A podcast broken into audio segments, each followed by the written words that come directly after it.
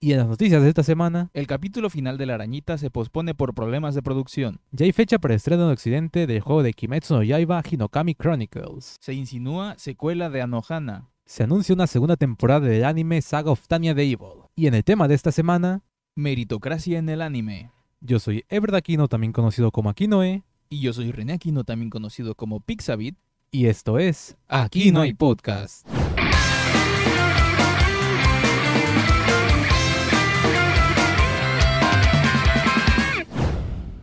Creo que todavía no hay muchos cambios. No sé si ya lo había mencionado, que ya estamos en iBox. iVoox, Ok. No sé cómo se pronuncia. Igual, en, si están en YouTube, en la descripción y en el comentario fijado, ahí están el link. Y si no, bueno, es simplemente buscar Aquí no hay podcast en iBox. Igual, bueno, en cualquier otra plataforma en la que nos estén escuchando. Em, pues yo creo que poco más. Ok, entonces pasamos con las noticias, ¿no? Sí, ya vamos rápido con, con las noticias de esta semana. Mm, que empezamos con una así fuertecilla, que es que Crunchyroll anuncia los animes que tendrán esta temporada de verano 2021. Y los títulos que anunció para Latinoamérica. eh, ta, ta, ta. Ok, esta es la temporada de España. Ok, tenemos un grave problema. Ah, no importa. ¿No copiaste el link bien? Sí me acuerdo. No, marca ambos. Ah, ok, ok. Pero ya que revisamos de A, si tiene los tres nuevos, era ya de, ya de España, porque es la primera que estaba. Ok, las destacadas nos pone Fena, Pirate Princess, ya hablamos la semana pasada, que era este anime producción De Adult de Adult Swim. Swim y Crunchyroll. Ajá. Eh, bueno, pues es- viene para ahorita, para verano. ¿Pero en Funny? ¿En qué, qué es esto? ¿Eh? Crunchyroll. Ah, en Crunchyroll, ok, ok, Sí, sí, pues la producción de Adult Swim. Sí, sí, sí. Eh, también ya segunda temporada de eh, Miss Kobayashi's Dragon Maid o Kobayashi- Kobayashi-san Chino Maid Dragon. Que también ya hablamos en podcasts anteriores. Y que, pues bueno, esta temporada de primavera estuvo en emisión una serie ahí de. No sé si eran episodios cortos, pero era. No era un spin-off porque era sobre lo mismo, pero sí, Sí, sí, episodios cortos. Una miniserie Slice of Life de un anime Slice of Life. La segunda parte de la segunda temporada de That Time I Got Reincarnated as a Slime, y Sakai de Slime, Ok. eh, Tensura, se llama. Todavía no ha salido el doblaje, ¿verdad? De la primera temporada. No, todavía no. Dieron fecha, pero ya no me acuerdo cuándo. Pero es que también hay que ver ya primera parte de la segunda temporada. Ajá, sí, sí. Y bueno, el de Eh, en medio ahí, que es Tensura Nikki, que no es tan lo mismo, necesario. lo mismo que había dicho con, con Kobayashi. Kobayashi. Sí. Eh, bueno, marca igual el nuevo arco de Boku no Hero, igual que ya van a tener. Em, los nuevos simulcasts, las nuevas series que van a tener es Drugstore in Another World, de Slow Life of a Cheat Pharmacist. Un Isekai de una farmacia. Sí, sí. Ok. Eh, Otro más. Girlfriend Girlfriend, igual ya habíamos mencionado sobre este anime, igual que Kanoyo, ya, ya habíamos hablado de eso. Eh, I'm Studying on a Million Lives, Season 2, tiene doblaje ya la primera temporada, no sé si vayan a, a darle Simulub. El doblaje tampoco le ayudó mucho a la serie, que ya era de por sí bastante mala. Sí, sí, pues sí. igual, y veamos, ya terminé. Eso le voy a dar. Eh, Idolish, no, bueno, por lo general no veo esto de Idols, es Third Thread, no, Third Beat, otro de Idols. Eh, My Next Life as a Villainess, I Roads Lead to Doom, ex, la segunda temporada de Yabacarina, ya por fin. Ya, sí, ya también ya habíamos hablado de, de esto, pero pues ya tenemos las fechas de Crunchyroll, que son las que van a traerlo Mm. para Latinoamérica. Eh, Peach Boy Riverside, eh, no había escuchado eso. Una princesa se, se propone recorrer el mundo cuando un día se encuentra con un famoso guerrero asesino de ogros. ¿Ok? Ok. Son interesantes, ya, ya, ya veremos igual como hicimos en la temporada pasada, hablar de nuestras impresiones de, de la temporada. Mm. Remake or Life, ya habíamos hablado, otro relive. Dentro de sí, esto, sí, sí. un eh, transportado 10 años al pasado, un antiguo diseñador de juegos aprovechará para rehacer su vida. Y que habíamos mencionado que empieza con un episodio de una hora. Ah, ok, ok. Una obra maestra. De Aquatop on White Sun, un antiguo idol va a Okinawa y comienza una nueva vida ayudando a un acuario en peligro de cerrar. Love Live de acuario. Es lo que yo entendí aquí. Sí, sí, sí. Obra maestra igual. de Idaten Deities No Only Peace. Eh, ok, este que habíamos hablado de que se ve así como de los 2000, 90, 2000 Ah, ahí. ok, sí, sí, que es de... Ok, acabo de descubrir una cosa de por qué sí y que igual está raro esto. Es del creador de Shizuku Reviewers. Ajá. Sí, eso ya... eh, o sea que igual no me espero mucho de la serie esta. Y Ajá. hablando de esto.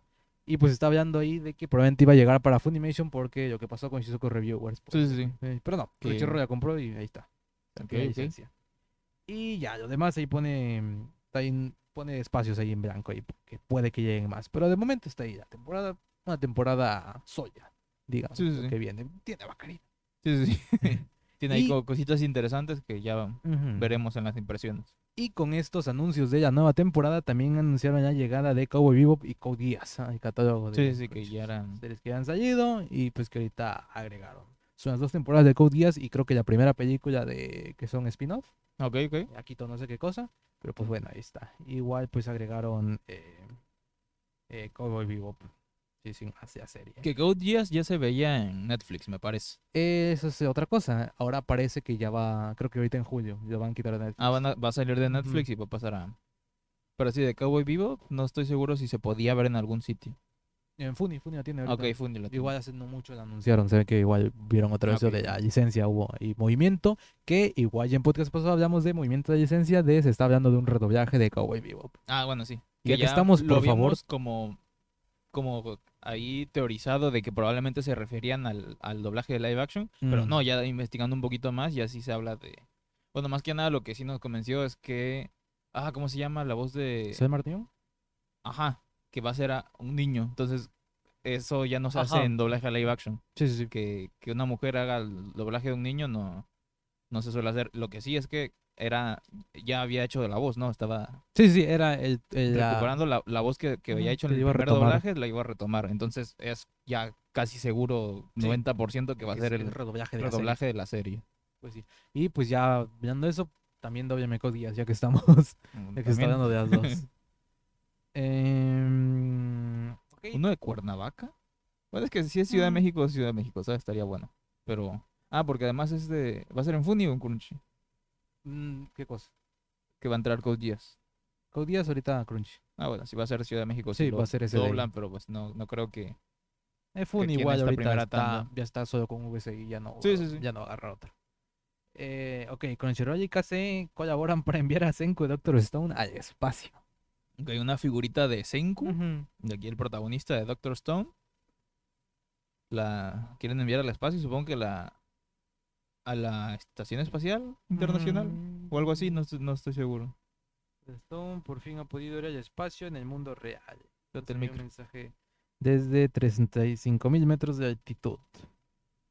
Ok, y hay, y hay un video en el canal de Crunchyroll en inglés donde puedes ver ahí, hablan sobre el viaje, ¿sabes? Ah, Todo ok, eso, ok. Y se muestra.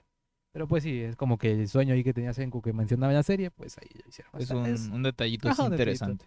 Crunchyroll de por sí hace esas cosas. Ya hablamos hace poco de yo del el museo este de Guadalajara, ¿era? Sí, de Guadalajara. Ajá. Que igual que que está, está interesante. Esta vez no fue en México, no fue cosa de Crunchyroll también, eso fue Crunchyroll en general, Crunchyroll global, Crunchyroll de Estados Unidos, digamos. Sí, sí, pero sí. pues ya. Eh, ok, hablamos de también eh, Deep Insanity, una nueva IP, una, nueva- una nueva, ¿cómo decirlo? Fran- Marca, ajá, franquicia, marca. Ajá. Ajá, de Square Enix se anunció que va a tener manga, anime y videojuego. Si de nada sacaron, no. bueno, a ver qué sale con Square Enix. Digo que salió de la revista de Square Enix, ¿Qué cosa? Ah, bueno, Full este, Metal Full. Metal Alchemy, sí, así que Pero bueno, esto no sé si compararlo, que es un poco diferente. no. Es más como de la parte de videojuego y bueno, ya aprovechando, supongo que es para promocionarse uno y otro. Y si pero va a sé. sacar anime y manga, va a ser un gacha o algo así de personajes, va a ser así como Sí, se sí, hizo sí. algo que quieren llevar para largo, así lo que yo veo. Y hablando de juegos de ese estilo, eh, la segunda temporada de Mayor Record, pues Magi Madoka Magica, eh, Side Story, concreta su estreno para verano. Segunda temporada para, el para esta serie, que es un spin-off de Madoka Magica, que viene de un juego de móviles. Que hasta donde tengo entendido la primera temporada no ya fue bien. Ok, Yo- pero lo suficiente como para tener segundo. Ujú, Sí, sí, te digo, es de un juego de móviles, así que de, de ahí saca. Nada que ver pues, con la obra de donde No. sale, pues. Por cierto, no has visto. Ah, que no he visto. Eh, bueno, que hemos mencionado que Sega ya anunció eh, que el juego de Kimetsu no Yaiba, eh, bueno, Demon Slayer Kimetsu no Yaiba de Hinokami Chronicles eh, llegará a Occidente el 15 de octubre y que será salida simultánea en Japón y Occidente. Sí, que en Simplemente Japón no es había el noticia. 14 de octubre, pero que por líneas horarias que es el 15 más o menos. O sea que es, es al mismo tiempo. Igual va a salir en todas las plataformas. Sí. En PC va a salir en Steam, en Xbox. Bueno, no sé si Sí. salen en Next Gen también. Sí, es Play 4, Play 5, Xbox One y Series X Ah, ok. y PC. No sale en, en Switch, No me sale en. Switch, no. Ajá. Entonces se ve que sí va a estar más pesadito. Igual y en un año lo vemos en Switch. Tiene que ya había medio leído una nota que ya no metí que decía eso que, que se consideraba un grave error no sacar este juego en, en Switch. Mm, Porque pues por lo visto de cómo va, sí. es muy japonés, sí, es- le quedaría bien que fuera en la Switch, que fuera portable y, y todas esas, esas cosas. Pero bueno, mm, ya no sé por qué, supongo que lo que decía es que puede ser que el juego es Sí, más pesadillo. pesadito. No, he- no he visto los trailers, pero pues sí, ahí están. eh, Probablemente sea igual, tipo. Tipo, probablemente sea los, los Ninja Storm de Naruto. Ah, bueno, me supongo algo así. Ujú. Eh, directora Nohana insinúa una posible secuela en el evento del décimo aniversario que habíamos hablado en esta Si este evento reestreno. ajá, fue nada. básicamente el reestreno de la película. de la recopilatoria. película recopilatoria. O sea, que ya había salido en cines y bueno, la volvieron a sacar por el décimo aniversario. Y hubo un evento ahí con algún el director del, del anime y, eh, las- Tanaka. ajá, y, las, y alguna de las voces. Eh, y bueno, ya como, a ver, aquí hay que decirlo claro. Sí. Fue una broma, fue un, un detalle ahí que dijo que las entradas se habían vendido en cinco minutos. Eh, Entonces, igual deberían sacar una secuela. Sí, sí, que, que, que igual por eso iban a sacar una secuela, pero fue como igual un, un chiste. O sea, no, esto no es para esperarse nada. Y además, eh, no sé yo. No, no, no, no Sí. sirve, no tiene de dónde uno. Ajá. Es que más, no sé yo si que sirva o no sirva. eh, yo digo que hasta Mm. podría ser contraproducente. Que una obra como Anohana, que cierra, que es tan redonda, tenga una segunda temporada. Y Lo que es cierto es que el mismo equipo ya ha sacado otra, creo que otras dos películas, ahí igual, eh, uno es eh, The Anthem of the Heart, no me acuerdo el nombre de otra, que igual son de lo mismo, es como de promoción, de, de turismo, Ah, de en turismo. estas zonas y que no han funcionado, así que puede que sí, por eso quieran retomar a Nohana. Pero pues no, no sé yo igual que, que esperar a cómo, cómo se ve. Que caiga en las sucias garras del capitalismo. Mm. El pasado mes de diciembre, la editorial eh, Hakusensha anunció la exhibición de Die Berserk, The Great Berserk Exhibition. Era más que nada para hacer, bueno, esto ya se había anunciado que era Sí, para que era- celebrar el 30 aniversario de la Ajá, serie, que de la sí, franquicia. esto ya se hablaba En eh, diciembre. En diciembre del 2020 Ujú. y por cuestiones de pandemia se pospuso iba a salir para, para enero. para enero. Ajá, pero bueno, Se pospuso se, y pos- se pospuso un poco más y pasó lo de el fallecimiento de, de Kentaro Miura. Mm. Y bueno, ahora más que nada, sí, obviamente, pues va a tener ahí como su importancia por Berserk, que era lo primerito, que era por el 30 aniversario. Ahora va a ser por la carrera de Kentaro Miura. ¿Tú deberías tener abierto el chat? Sí, sí, estoy de- entre página y página. Eh, pues sí. Eh, bueno, aquí eh, la noticia es de que son I'm Spider So What o como de su Nanika, el Isekai de Arañita, eh, pues pone la emisión de su episodio 24 por problemas de producción y aún no hay fecha para... Sí, sí, que no es que lo pospuso una semana y a la siguiente ya lo vamos a tener. De hecho, nuestro plan era este podcast hablar ya de nuestras... O sea, ¿qué nos pareció la, la serie? Porque pues la Yo ya, ajá, seguíamos- yo me estaba poniendo hoy día, ya voy en el 2021 de los 23 que han salido. Sí, sí, sí. que ya estaba para eso. Y bueno, igual llegada a esto está lo de las malas críticas que tuvo en, en Japón la serie. Sí, sí, sí. Fue igual, eh, bueno, estaba la noticia de un hilo de Twitter de, Mm. del escritor de la novela, de la, del web manga, web comic, Ujú. web, Manga. web manga, Web web, novel. novel, ok. Ajá. Eh, que eso fue en enero, me parece, Marzo. en marzo, pero que se, se empezó a hacer eh, más conocido eh, ya en, en los últimos días, eh, sobre todo por comentarios de, bueno, porque esto fue cuando iban a la mitad de- del anime más o menos. El, el primer curso y los primeros dos Sí, sí, fueron episodios. los primeros 12 episodios. Y eh, bueno, ahora ya se, se empezó a hacer más conocido ahora con comentarios ya hablando de, más que nada de que la obra como tal les encanta, el, la original, pues, la novela. original, la novela, pero que no consideran que la, el anime fuera una buena adaptación. Digo, igual aquí nos queremos guardar porque igual si la siguiente Ajá, hay semana muchas o cosas, dos igual hay- hay semanas. unos comentarios que todavía no vamos, o sea, ya, ya leímos y hay algunos en los que creo que tenemos cosas interesantes que decir porque Pero así para Pero, cerrar ajá. es que ya disfrutamos, pero es cierto que tiene problemas. Sí, sí, sí. Dejemos así de, de momento. sí, ya, ya vamos a hablar más cuando termine la serie. Eh, bueno, Mm. este, esta primera temporada, eh, que ya falta un capítulo nada más y bueno, Y quién sabe si habrá segunda. y quién sabe si habrá Igual y segunda. puede, puede que sea cosa de eso, de los problemas de producción, pues de que están viendo si habrá o no para poner al final. eh, Ah, si ok, sí, temporada. Puede que sea algo por el estilo. Así que ahí, ahí esperemos. Ah, que por cierto tiene doblaje de, de Crunchy. Muy, muy, muy, muy buen doblaje. Ah, sí, de hecho, eh, una de las razones por las que sí que lo estoy siguiendo a pesar de, bueno, de, de hay algunas situaciones que tenemos al respecto de la serie, es por el doblaje. Mm. Eh, ¿Dónde estaba? Acá. La película Words Bubble Up Like Soda Pop llegará a Netflix el 22 de julio. Esta es una película Ajá. del director del anime de, de Shigatsu ga Kimi no Uso. April. Ajá, y bueno, igual de la película recopilatoria y todo eso, pero Sí. más que nada es de- importante decir que es de, en general de la serie. A ver, que ya, esa lleva un gran trabajo pues de dirección, lo que es de, es un anime de un, de un manga de música. Pero Sí, sí, sí. que está, muy, está muy bueno pues. Sí, bueno. Y es de una canción Me parece que, que, ajá, que eso ya se veía, por ejemplo, en la de Luces en el Cielo, Ujú. Chie Hanabi, que igual, bueno, es, es de esto, que es de un... Igual en géneros pone que igual es de música, así que... Ah, bueno, sí, película, también, o sea, que, ujú. que es de género musical y que, y que, bueno, hay algún detalle, no sé, no, no- no sé si ya vi tráiler o algo, o sea, creo Sí, que nada más lo vi- vimos. Ah, bueno, sí, pero pues... Sí, igual es tampoco de menciona mucho. romance, drama, cosas así. Pero bueno, ya eh, va a salir en Netflix, de hecho ya tiene fecha, me parece. Sí, sí, era para... eh, creo que literalmente acabo de decir. 22 de julio. 22 de julio. Sí. Eh, no anunciaron, igual Netflix no marca nada de doblaje de momento. Pero pues sí puede que lo tenga. Por, ya sabemos cómo es Netflix. Sí, sí, sí. Pues sí. Em, Japan Sings 2020 de Masaki Yuasa gana el premio del jurado en Annecy. No, si aquí hay que poner esto, bueno, ya, de hecho, en noticias pasadas ya hablábamos de qué es Annecy, que es este festival de cine en Francia, eh, principalmente, bueno, exclusivamente enfocado en animación. Y bueno, lo que fue, el que estuvo nominado fue el capítulo 1 Ok. y no ganó como tal estatuilla, que es el cristal, le dicen. eh, lo que fue, fue eh, lo que ganó fue como el reconocimiento del jurado, como que fue, Como una mención honorífica, por así decirlo. mm, ajá, más o menos, algo así. Mm.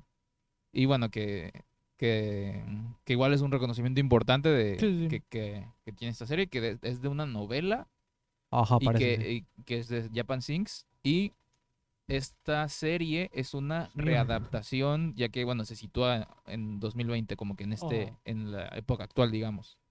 Y que, bueno, que, que recibió buenas críticas y, y, bueno, sobre todo esto, que en Annecy le fue bien con el jurado. Que en general, ya eh, hablando igual más del director, Masaki Yuasa, sabemos que es el director de obras como Devilman. Devilman Crybaby, que fue anime del año, creo que por Crunchyroll, en el 2019, 18, el año- el año en que salió. Sí, sí. Para allá. Sácala mejor. Se está agarrando a la mesa.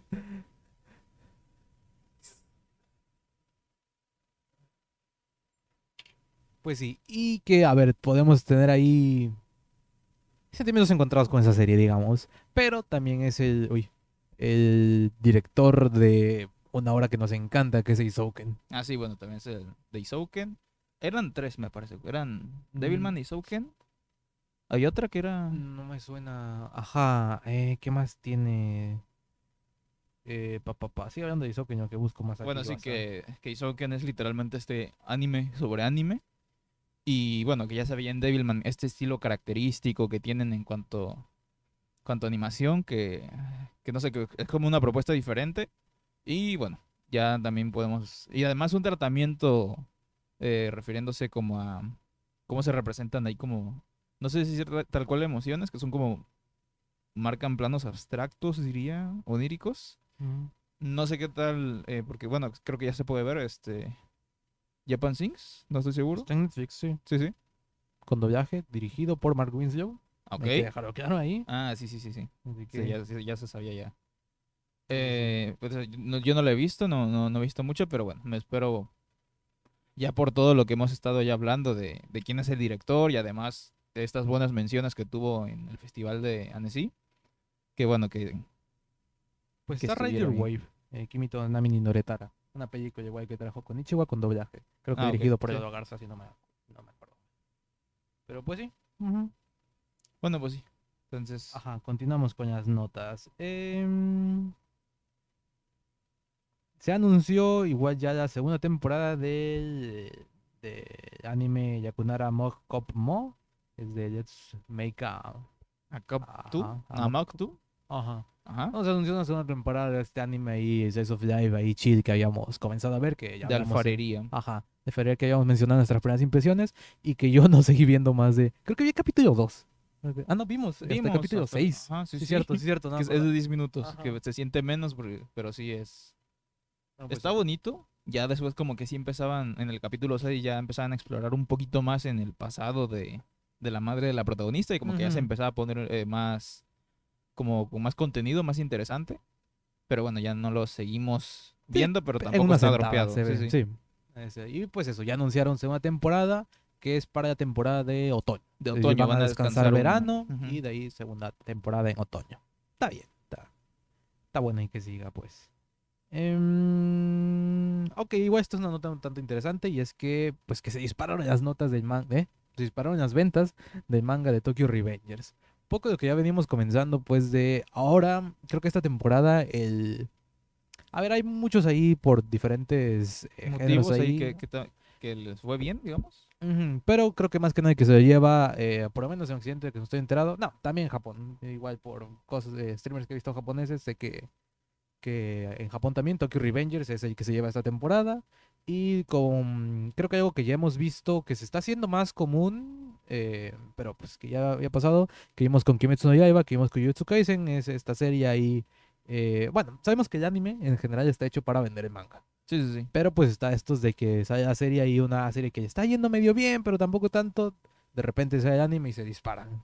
Disparan las ventas. Bueno, como ya he mencionado, lo vimos con Kimetsu no Yaiba, creo que es el más fuerte. el Sí, más como el fuerte. ejemplo más fuerte. Pero pues ya en emisión, ya uno así que pasó después fue Jujutsu Kaisen, Sí, sí, que Mm, también igual tuvo que- eso.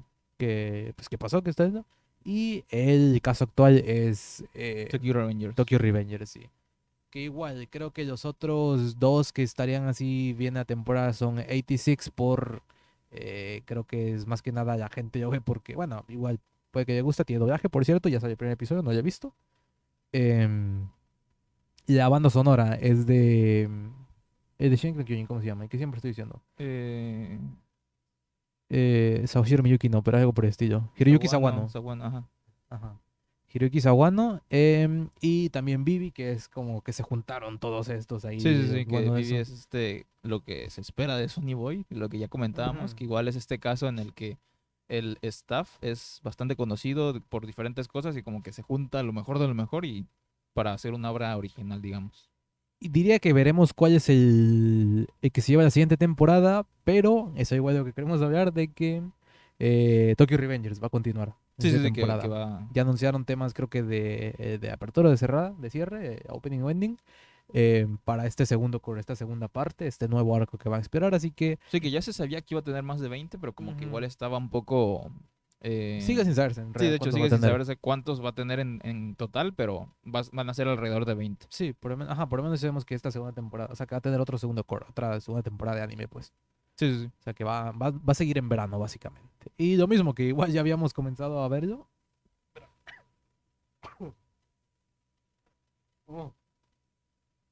Ya habíamos comenzado a verlo. Bueno, yo por mi parte había. Pues yo creo que tú igual ya empezaste un poco. ¿no, verdad? Ajá, sí, Tokyo Revengers. sí, sí. Pues sí, ya me estaba poniendo el día para hablar de eso porque creíamos que iba a terminar con 12, pero pues no. Sí, que va a tener 20 y algo.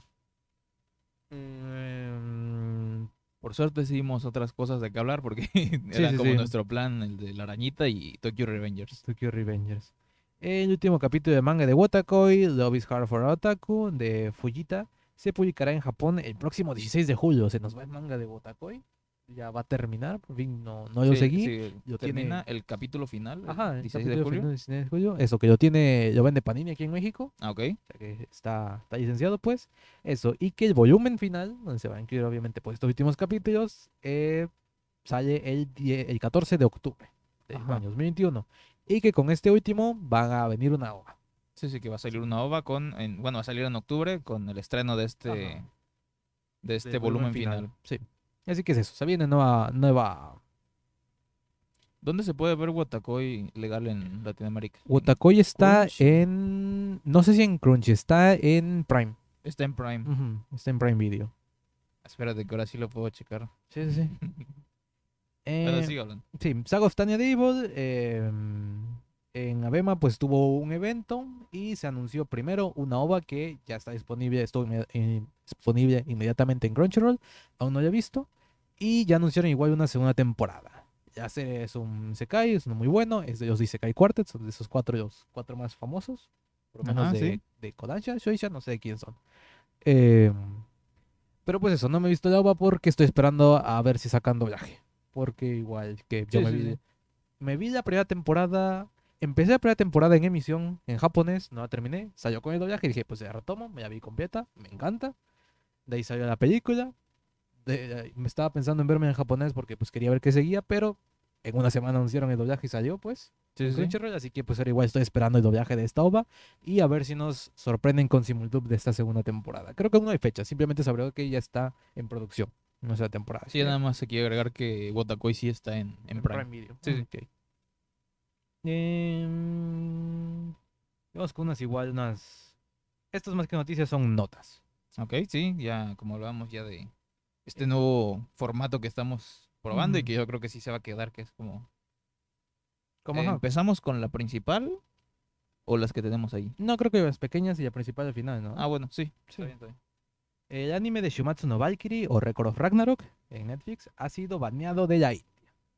Que a ver, este es un titular un poco engañoso porque lo que en realidad pasó es que Netflix sin- decidió no sacarlo por las cuestiones de no sé si tal cual es malinterpretación, pero como que podría, bueno, sí que podría llevar a una malinterpretación por el- la utilización de, bueno, las figuras de estas deidades Hindúes. hindúes peleando contra humanos, digamos, que es Sí, esta- sí, sí. que va la, la trama del anime y que ya conocemos cómo es la India con respecto a estos temas, entonces Sí. supongo yo que Que decidieron en los avances, igual que se veían ahí sí, en Netflix. que salieron para avances India, para ujú, Netflix India. Simplemente habían quitado imágenes, bueno, los fragmentos salían estas deidades eh, hindúes, pero al final decidieron mejor no sacar el anime.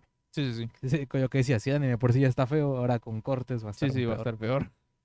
Pero pues sí. Por cierto, vimos partes del capítulo 1 de ese de Record of Ragnarok, no vamos a hablar porque Sí, sí, sí. No hay No, hay nada bueno que decir, no hay nada que decir. Eh, Japón arrestan a un grupo por publicar videos con resúmenes de películas. Este está mm, De aquí sí podemos hablar al respecto porque es, ya nos tocó. ya nos tocó, ya, ya sufrimos aquí. Eh, que fue esto, como ya hablábamos cuando tuvimos nuestro problema con... No, pero primero la nota que después con- yo. ajá, ¿ok? Ajá. No, porque- ajá, bueno, sí, la nota. Básicamente eh, son unos que, que no vi bien si decía en qué plataformas distribuían este contenido. Eran eh, esto- estos típicos videos de resúmenes de Ajá, películas. tal película en 10 minutos o en un video, como, ah, como se- es bastante famoso igual. Sí, fast movie, fast Ajá. film, fast algo, no sé. Fast cinema, algo así. También. Ajá. Que, eh, bueno, que eran esto, pero en Japón, que era que eran estos resúmenes que utilizaban escenas de, eh, bueno, clips, eh, fragmentos de, de estas obras. Y bueno, básicamente fueron arrestados por eh, eh, violación del copyright. Ajá. Eso no tenían los derechos de la Sí, productora. como, ya- como ya hablábamos cuando tuvimos ahí nuestro problema con NHK, Ujú. em, que en Japón no existe una ley de fair use, que es lo que te deja usar este contenido de terceros para eh, cuestiones de reseñas, de análisis y todo esto, em, que sí se permite en Occidente. Pero bueno, eh, que eso, que a pesar de, de eso, bueno, sí hay algunos otros, otras cuestiones de que si la, los dueños del contenido te quieren tirar el, el video, te lo, lo pueden Mm. seguir haciendo, ¿sabes? Pero Y estos que son japoneses fueron a la cárcel. Sí, sí, esto es porque ahí tal cual es. Es, más feo, pues. Igual se conecta con una nota que habíamos visto hace tiempo que hablaba sobre cómo los jóvenes ven el anime. Con Ajá. esto de que, de que pasaban pues rápido. Y también hablaba de que existían estos videos pues de que resumían las obras ahí para, para esto. Y como que da un otro sentido pues viendo esto de cómo son las leyes en Japón. Que igual sigo sin estar de acuerdo para nada. Pero pues está... pues da como que otro, otro sentido que mencionaba ese crítico de cine japonés. Sí, sí, sí. Eh, ok, ya hablábamos de las críticas de, de la arañita, así que esa la saltamos. Ok, K-Popers intentan cancelar a Boku no Hero Academia. Ah, eso estuvo muy bueno. En redes sociales. Ah, está gracioso. Está como- siendo K-Popers. ¿Qué, Sí, qué se va a decir? A ver, ¿cómo empezamos? Bueno, hay un... Ahí viene el nombre en la nota, ¿eh? Un... ¿Suno? ¿Algo así? Suno, algo así, un... Un K-Popper, un, Sí, un, un idol de. K-pop eh, masculino. Anunció, me parece igual que por Twitter, así como un comentario que eh, le gustaba mucho el anime y en concreto uno que estaba viendo era, era Boku no Hero. Boku no Hero, sí. Entonces la, eh, digamos que el- eh, los fans, principalmente fans mujeres, por, eh, por medio de Twitter, eh, como spamearon a la cuenta oficial del anime en, En inglés. en inglés. De, de Boku no Hero. Que Eh, querían una colaboración, pues. Sí, primero con una algo. colaboración y... eh, Fueron ignoradas, sí, sí, básicamente fueron ignorados, eh, simplemente no se tomaron en cuenta, pero bueno, spam, todo lo típico de que luego vas scrolleando una nota y puros gifs de... fancams. ¿Eh? Los fancams. ¿Qué es eso? Eh, cuando están en concierto, pues, que pone eso, siempre spamean con eso, no sé por qué. Ah, ok, sí, también he visto Ujú. luego que que tal cual eh, con clips de baile, sino gifs de el artista sonriendo, no sé, algo, algo, una Sí, sí, sí. señal muy típica, no sé. Eh, bueno, este tipo de cosas. Eh, bueno, creo que este punto no era más que nada como para llamar la atención de, por- de, o sea, el texto del mensaje, pues era colaboración con este artista que me gusta mucho Sí, sí, sí. y esto que es una obra que a mí no me interesa, pero al artista sí. Entonces, esto. Eh, eh, pues simplemente no, no pasó nada, fue esto. Y más adelante fue como este detalle de este artista cumpleaños tal día, Mm. le pueden mandar una, un feliz cumpleaños, así como, que- como Ujú. mucho. Y bueno, el, el que lleva la cuenta, digamos, de, de Boku no Hero en inglés, ¿Accedió? Accedió y pues fue como, ah, mira, feliz cumpleaños tal, no sé, creo Mm, que no recuerdo no, cómo se llama. No recuerdo. no. Em, y bueno, ya esto quedó así, bueno, ya, está bien. Algo normalillo y para, para calmar, pero, Mm. pero resulta que, bueno, digamos que como yo supongo que, que en algunos sí que venía la fecha, pero era como simplemente después en el mar de, de spam de esto, simplemente eras... eh, Ese cumpleaños de tal, sí, sí, sí, felicítenlo. fe- Ajá. sí, feliciten por su cumpleaños a tal, Ajá. por ejemplo. A pesar, y, y bueno, básicamente fue inmediato, fue empezaron a, lle- a Ajá. llevar esta, esta, esta ola de, de comentarios así de spam. La cuenta, pues, eh, pasó esto, que le, que le deseó feliz cumpleaños, pero resulta que todavía no era el día, Hasta una semana. toda una semana. Y entonces, ya como para esto, otra vez spam para decir, eh, no, es, no es el día, es, eh, es tal, podrían eh, Repetir. repetir esto para, para el día que sí es. Y bueno, la cuenta de eh, My Hero Academia en inglés, oficial. o sea, del anime de, de My Hero Academia eh, oficial, digamos, en inglés, contestó con un rotundo no. Y llegó Y- el hate y ahí. llegó el hate. Y ahora sí ve- vemos esta ola de spam intentando cancelar, no sé si sería la Mm. palabra, porque no era tal cual criticar a la obra, simplemente eran comentarios de, ah, por eso yo no veo tu, por eso yo no veo este anime, por eso no sé qué cosa. Y no sé, fue, fue como más que nada una nota curiosa, digamos que nos llamó la atención por esto, pero que no pasó a, a mayores, digamos. Simplemente sí, sí. gente que no veía el anime diciendo que no lo van a ver de todas formas, no sé. Pues sí. Eh, bueno, igual otra nota que va algo por el estilo, pero esta sí es más, más Esta fuerte. sí es más seria. Y es que, bueno, la nota actual es que eh, Kayano Ai, la Seiyu, em, fue removida como voz de Platinum en Arknights. Un personaje de Arknights, no juego Arknights, pero es un personaje. Es un juego De un, ajá, de un juego de móvil. ¿Sí? ¿De móvil? Eh, bueno, es una noticia que ya tiene tiempo, es de febrero. Eh, empezó en que cuando fue el año chino, sí, el año nuevo lunar. ajá, que fue Sí. a un, que la, la Seiyu pues fue a un, Un templo. un templo ajá, para esto de Año Nuevo y que había comentado eh, en su en su radio, en su eh, Hitori Goto? su radio sola, pues uno que, que lleva ella. Ok. pues. Eh, aquí la, digo, la versión que pone aquí está rara, la que yo había escuchado en su momento cuando fue la noticia, es que dijo de que tengan cuidado porque en tal templo hay muchos chinos, pues. Pero más que nada ella se refería, Hay mucha ese, gente, ajá. ajá, hay mucha gente, pues, y estamos en pandemia. que coronavirus. Sí, sí, fue más por Cuidado este cuando vayan a- al templo. La nota aquí pone de que fue en el año lunar chino y que era un templo que está asociado con el imperialismo japonés. Sí, sí, que era que- como muy tradicional, supongo, y entonces era como, como que estaba muy, y, y era más que nada esto de, bueno, como ya pueden saber eh, algunos, es que esta etapa, digamos, de la historia, digamos que es muy repudiada por, eh, por los chinos. Por eh, chinos y coreanos porque principalmente fueron oprimidos por este, por este gobierno japonés. del tiempo. Sí, sí, sí. Un momento, sí. Soy historiador. y este, bueno, y pues ahí obviamente llegaron comentarios negativos de sus seguidores chinos, eh, bueno, y otros, o sea, que no eran seguidores, pero pues ya sabemos cómo funciona esto. Sí, Ya sí. horda. Este, pero pues igual no había pasado, no había pasado a mayores. Yo, yo, yo de siempre, yo que ya vimos con otras, con otras obras qué pasa. Pero pues ya tuvo consecuencias reales, yo no lo sabía, de hecho no, no he investigado, pero por lo que parece es de que, bueno, no sé si los que llevan Arnice de compañía sea, sea China, sea el mismo caso que por ejemplo eh, Genshin Impact con mi joyo, Ok. la compañía es, es China, o bueno, aquí lo que parca es que solo en el servidor chino se removió a Aikayano como la voz de este personaje. Que cambiaron y que ya no aparece en registro ni nada. Pero pues solo en el servidor chino.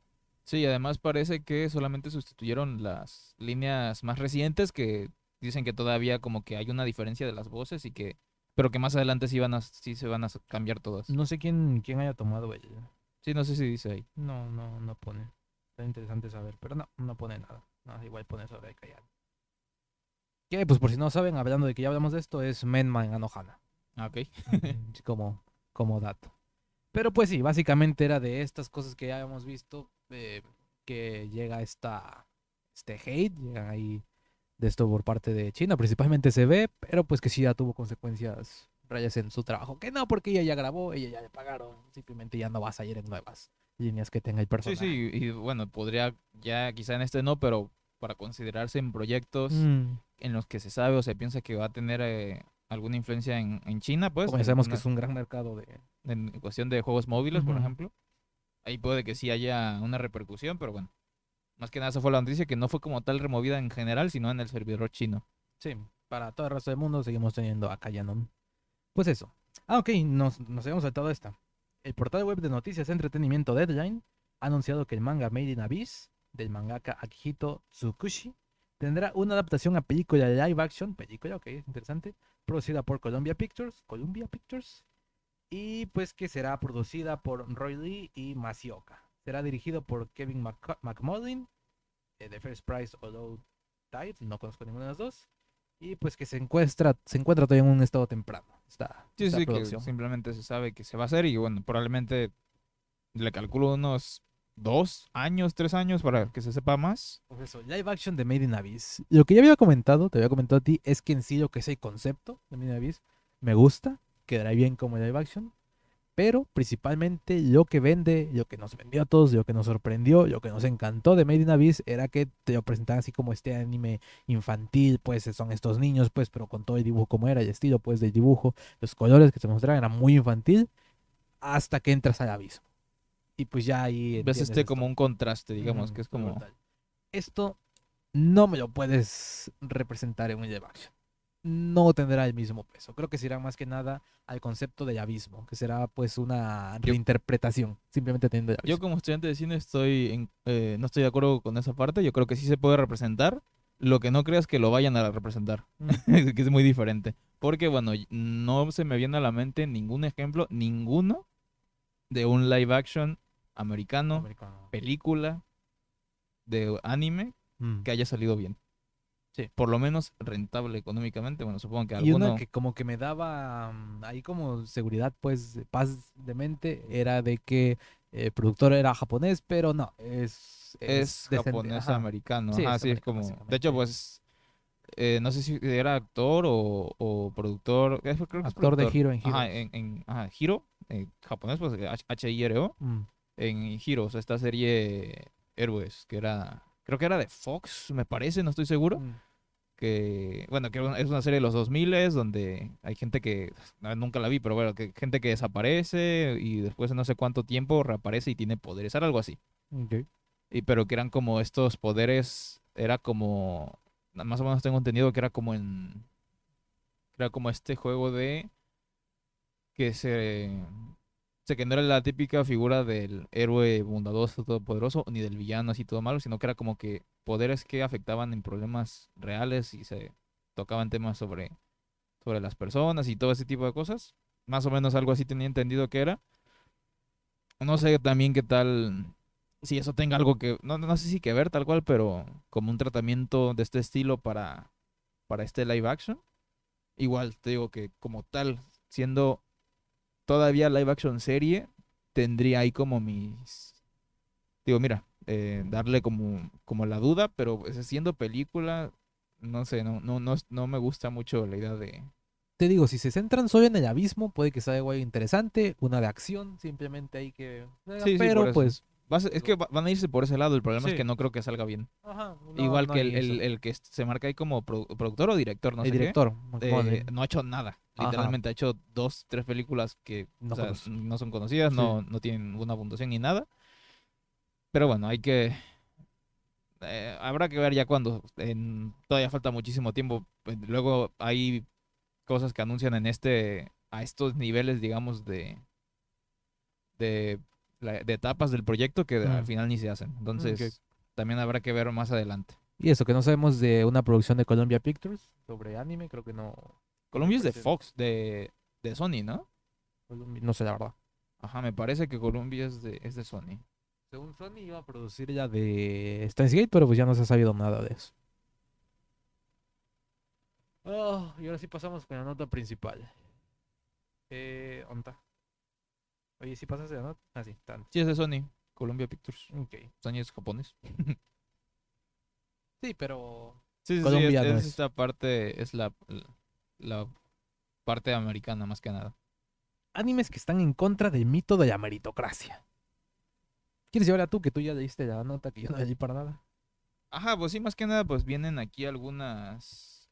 eh, bueno, viene aquí como una pequeña lista, pero más que nada, de hecho, no estoy muy de acuerdo en muchos puntos de la lista, pero me pareció interesante el tema. Es una nota de tomatazos, que el titular es tal cual: animes que están en contra del mito de la meritocracia. ¿Qué es el mito de la meritocracia? Bueno, aquí ya como hablando en temas generales, no específicamente de anime, ni siquiera de, de, de obras audiovisuales, en general, digamos, en la vida, es esto de eh, mentalidad de pobre, mentalidad de tiburón. Básicamente, esto de que tú eres pobre porque quieres. Ok. La meritocracia es tú, tú luchas, tú, tú te esfuerzas y consigues lo que quieres. E- Es, así, digamos, a grandes rasgos. Lo de meri- Bueno, espérate, igual no sé, porque esto es lo que yo he visto más eh, eh, así sociales, por decirlo. Ajá. Es de que, ajá, de que se pone esto de la meritocracia, pues, de que, los que están, están en lugar porque se lo ganaron, pues. El mito de la meritocracia va más a no todos empiezan desde el mismo punto, así que no todos tienen las mismas sí, oportunidades. sí. Más, sí, más que nada esto, Mm. decir que la nota tiene como, no sé si decirlo sesgada, pero eh, es, ya desde el inicio te marca un punto eh, de partida, digamos, un punto de vista muy claro, que es que esto no existe. Pero bueno, aquí no vamos a hablar de eso, que yo tampoco creo que exista, tampoco estoy de acuerdo con la contraparte en la que... La otra, que yo que hay un punto gris ahí en medio donde yo estaría más de acuerdo, pero bueno, no va de... Bueno, sí va de eso la nota, pues, pero aquí enfocándolo en anime, Ujú. ya hablábamos eh, en el episodio de Spokon, Ok. de, de, digamos, estos preceptos, esto, el camino del, del guerrero, de- del Bushido, donde, bueno, ya vimos esta que era, que es de la que beben muchas de las artes marciales japonesas, Mm. y bueno, que ya veíamos en eso que en concreto en, en ese, en ese episodio hablábamos de cómo esta, estos preceptos, estos sobre el honor y todo esto, se imbuían en ahora en, en, en deportes y sobre todo en personajes de, de manga. Que era como, como que esta reinterpretación, esta reincorporación de esto, de esta. De, de este dogma, no sé si decirlo de esta forma, eh, digamos, en, en estos nuevos medios. Sobre todo, bueno, hablando del, de la ocupación norteamericana en, en Japón, que prohibía eh, la representación y todo esto de las artes marciales. Entonces era como, como una, un vacío legal, digamos, para seguir mostrando esto. Que más adelante, cuando eh, se levantó la ocupación americana, Estados Unidos utilizó estos precep- preceptos como para, como para alentar aquí a la nueva imagen del, del japonés, digamos Mm. que es lo que se habla de. De hecho, pues de Sí. aquí viene mucho de esto del. de. de los. ajá, más, más que nada de esto del honor, digamos que, que vienen muchos puntos, pero sobre todo esto. Y bueno, es algo que podemos ver en muchos animes. De hecho, es muy común esto de, de que tienes eh, aquí la contraparte de- del protagonista, es este eh, genio, digamos, este, este, que tiene ahí como una habilidad innata Sí, que no se esfuerza. Ajá, que no se esfuerza, que ya digamos que, que de hecho muchos animes lo que hacen o mangas es explorar la contraparte de esto, que es lo que hay del, otro lado, que, que tal y si se esfuerza a pesar de esto, pero generalmente el protagonista viene de lo más bajo a poder alcanzar esto. Entonces, la meritocracia en el anime o en el manga se refiere más que nada a este, a este tipo de personajes, en este tipo de estructura, digamos, de, de cómo desarrollas, eh, pues sí, en, en cuestión una historia en la que el, el protagonista y bueno, muchas otras, en general, la situación va encaminada a que no, que es, es el esfuerzo y no la eh, el don, digamos. Pero nadie explicó esto a tomatazos. Pasemos con los puntos. Sí, sí, sí. Ahora, es lo que me hace gracia porque, bueno, aquí ya explicamos las dos partes. Una, Mm. la de la del genio que nació con el don y la de el que nació sin nada y se esfuerza. ¿Qué pasa? Hay animes que lo que hacen es jugar con estas dos posturas. No para decir que alguna sea la correcta y la otra no, o que ninguna sea la correcta, sino precisamente para lo que ya mencionábamos de, en otros podcasts, de enfrentarlas al mundo real, entre comillas. Digamos que realmente esto funcionaría, o qué pasa si estos dos arquetipos de personajes los pones en un mismo escenario y, y que a ver cuál es el que, el, el que se pone de pie. Obviamente, pues siempre hay mano del autor y, Sí, sí. y, y, bueno, para generar ahí una historia, pero es principalmente esto. Y bueno, aquí básicamente la nota lo que hace es mencionar estos animes donde hay esta, este choque, digamos, en vez de lo que aquí dice, ir en contra del mito de la meritocracia. ¿Hay algún anime que entraría bien en esa lista? ¿Quién, ¿Cuál pondrías tú? Bueno, primero vamos a decir la Ajá, lista y y- creo que aquí ya podemos hablar. Em, a ver, uno de, el primero que viene es One Punch Man. Ok. que aquí es lo que te decía, que sí, aquí tenemos que, que no sé tal, que, que tanto porque tenemos que aquí Saitama entrenó para, para llegar a este punto, obviamente pues ya eh, está, está a tal punto, de hecho de eso va la serie, de que con un golpe ya puede derrotar a cualquiera, entonces aquí el anime no va de cómo se esfuerza para luchar contra enemigos cada vez más fuertes, es simplemente un show de habilidades y cuando te aburres, es Saitama termina todo con un golpe y ya está. Digamos que juegas con esto, pero no sé, porque aquí lo que hace sí es, no contra el mito tal cual de la meritocracia, de que, de que este anime no lo tenga, sino que este anime lo que hace es, bueno, en manga, digamos, esta historia, es tomar estos, eh, porque todos los personajes que rodean a Saitama, sí son de, digamos, enfocados en la meritocracia. No sé qué tal, tal cual, porque hay unos que sí que tienen aquí poderes. Pero bueno, ahí está el personaje, por ejemplo, de Ciclista sin licencia, que aquí es el ejemplo perfecto de, de este, de este arquetipo de protagonista shonen, de este japonés, digamos, de honor, de, de bondad y todo esto. Y bueno, enfrentado a este, entre comillas, mundo real, donde siempre va a haber alguien que sea más fuerte que tú, que tenga una posición eh, porque tiene, porque conoce a cierta gente, cosas así. Sí.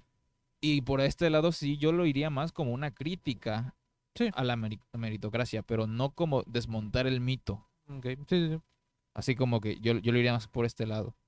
Porque a pesar de eso, no se escapa de, digamos que, que el autor todavía tiene como que esta, como que este enfoque, bueno, a ver, no, no, no, no podría hacerlo de otra manera, muy japonés.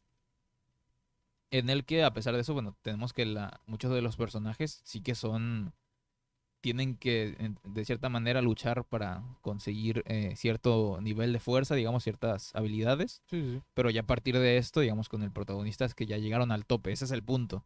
Se esforzaron tanto que llegaron a la cima. Mm. ¿Ahora qué? Es más que nada, yo siento que va por este lado. No siento que desmonte la meritocracia, sino que la lleva al absurdo. Eh, yo siento más mm. que va por este lado. Bueno, esta, es la primera y que, bueno, no, no estoy tan de acuerdo con esto, pero todavía te digo, como crítica a la meritocracia sí mm. la metería. Como entiendo por qué la metiste ahí. Sí, sí, sí. Ahora. Bakuman. Ok.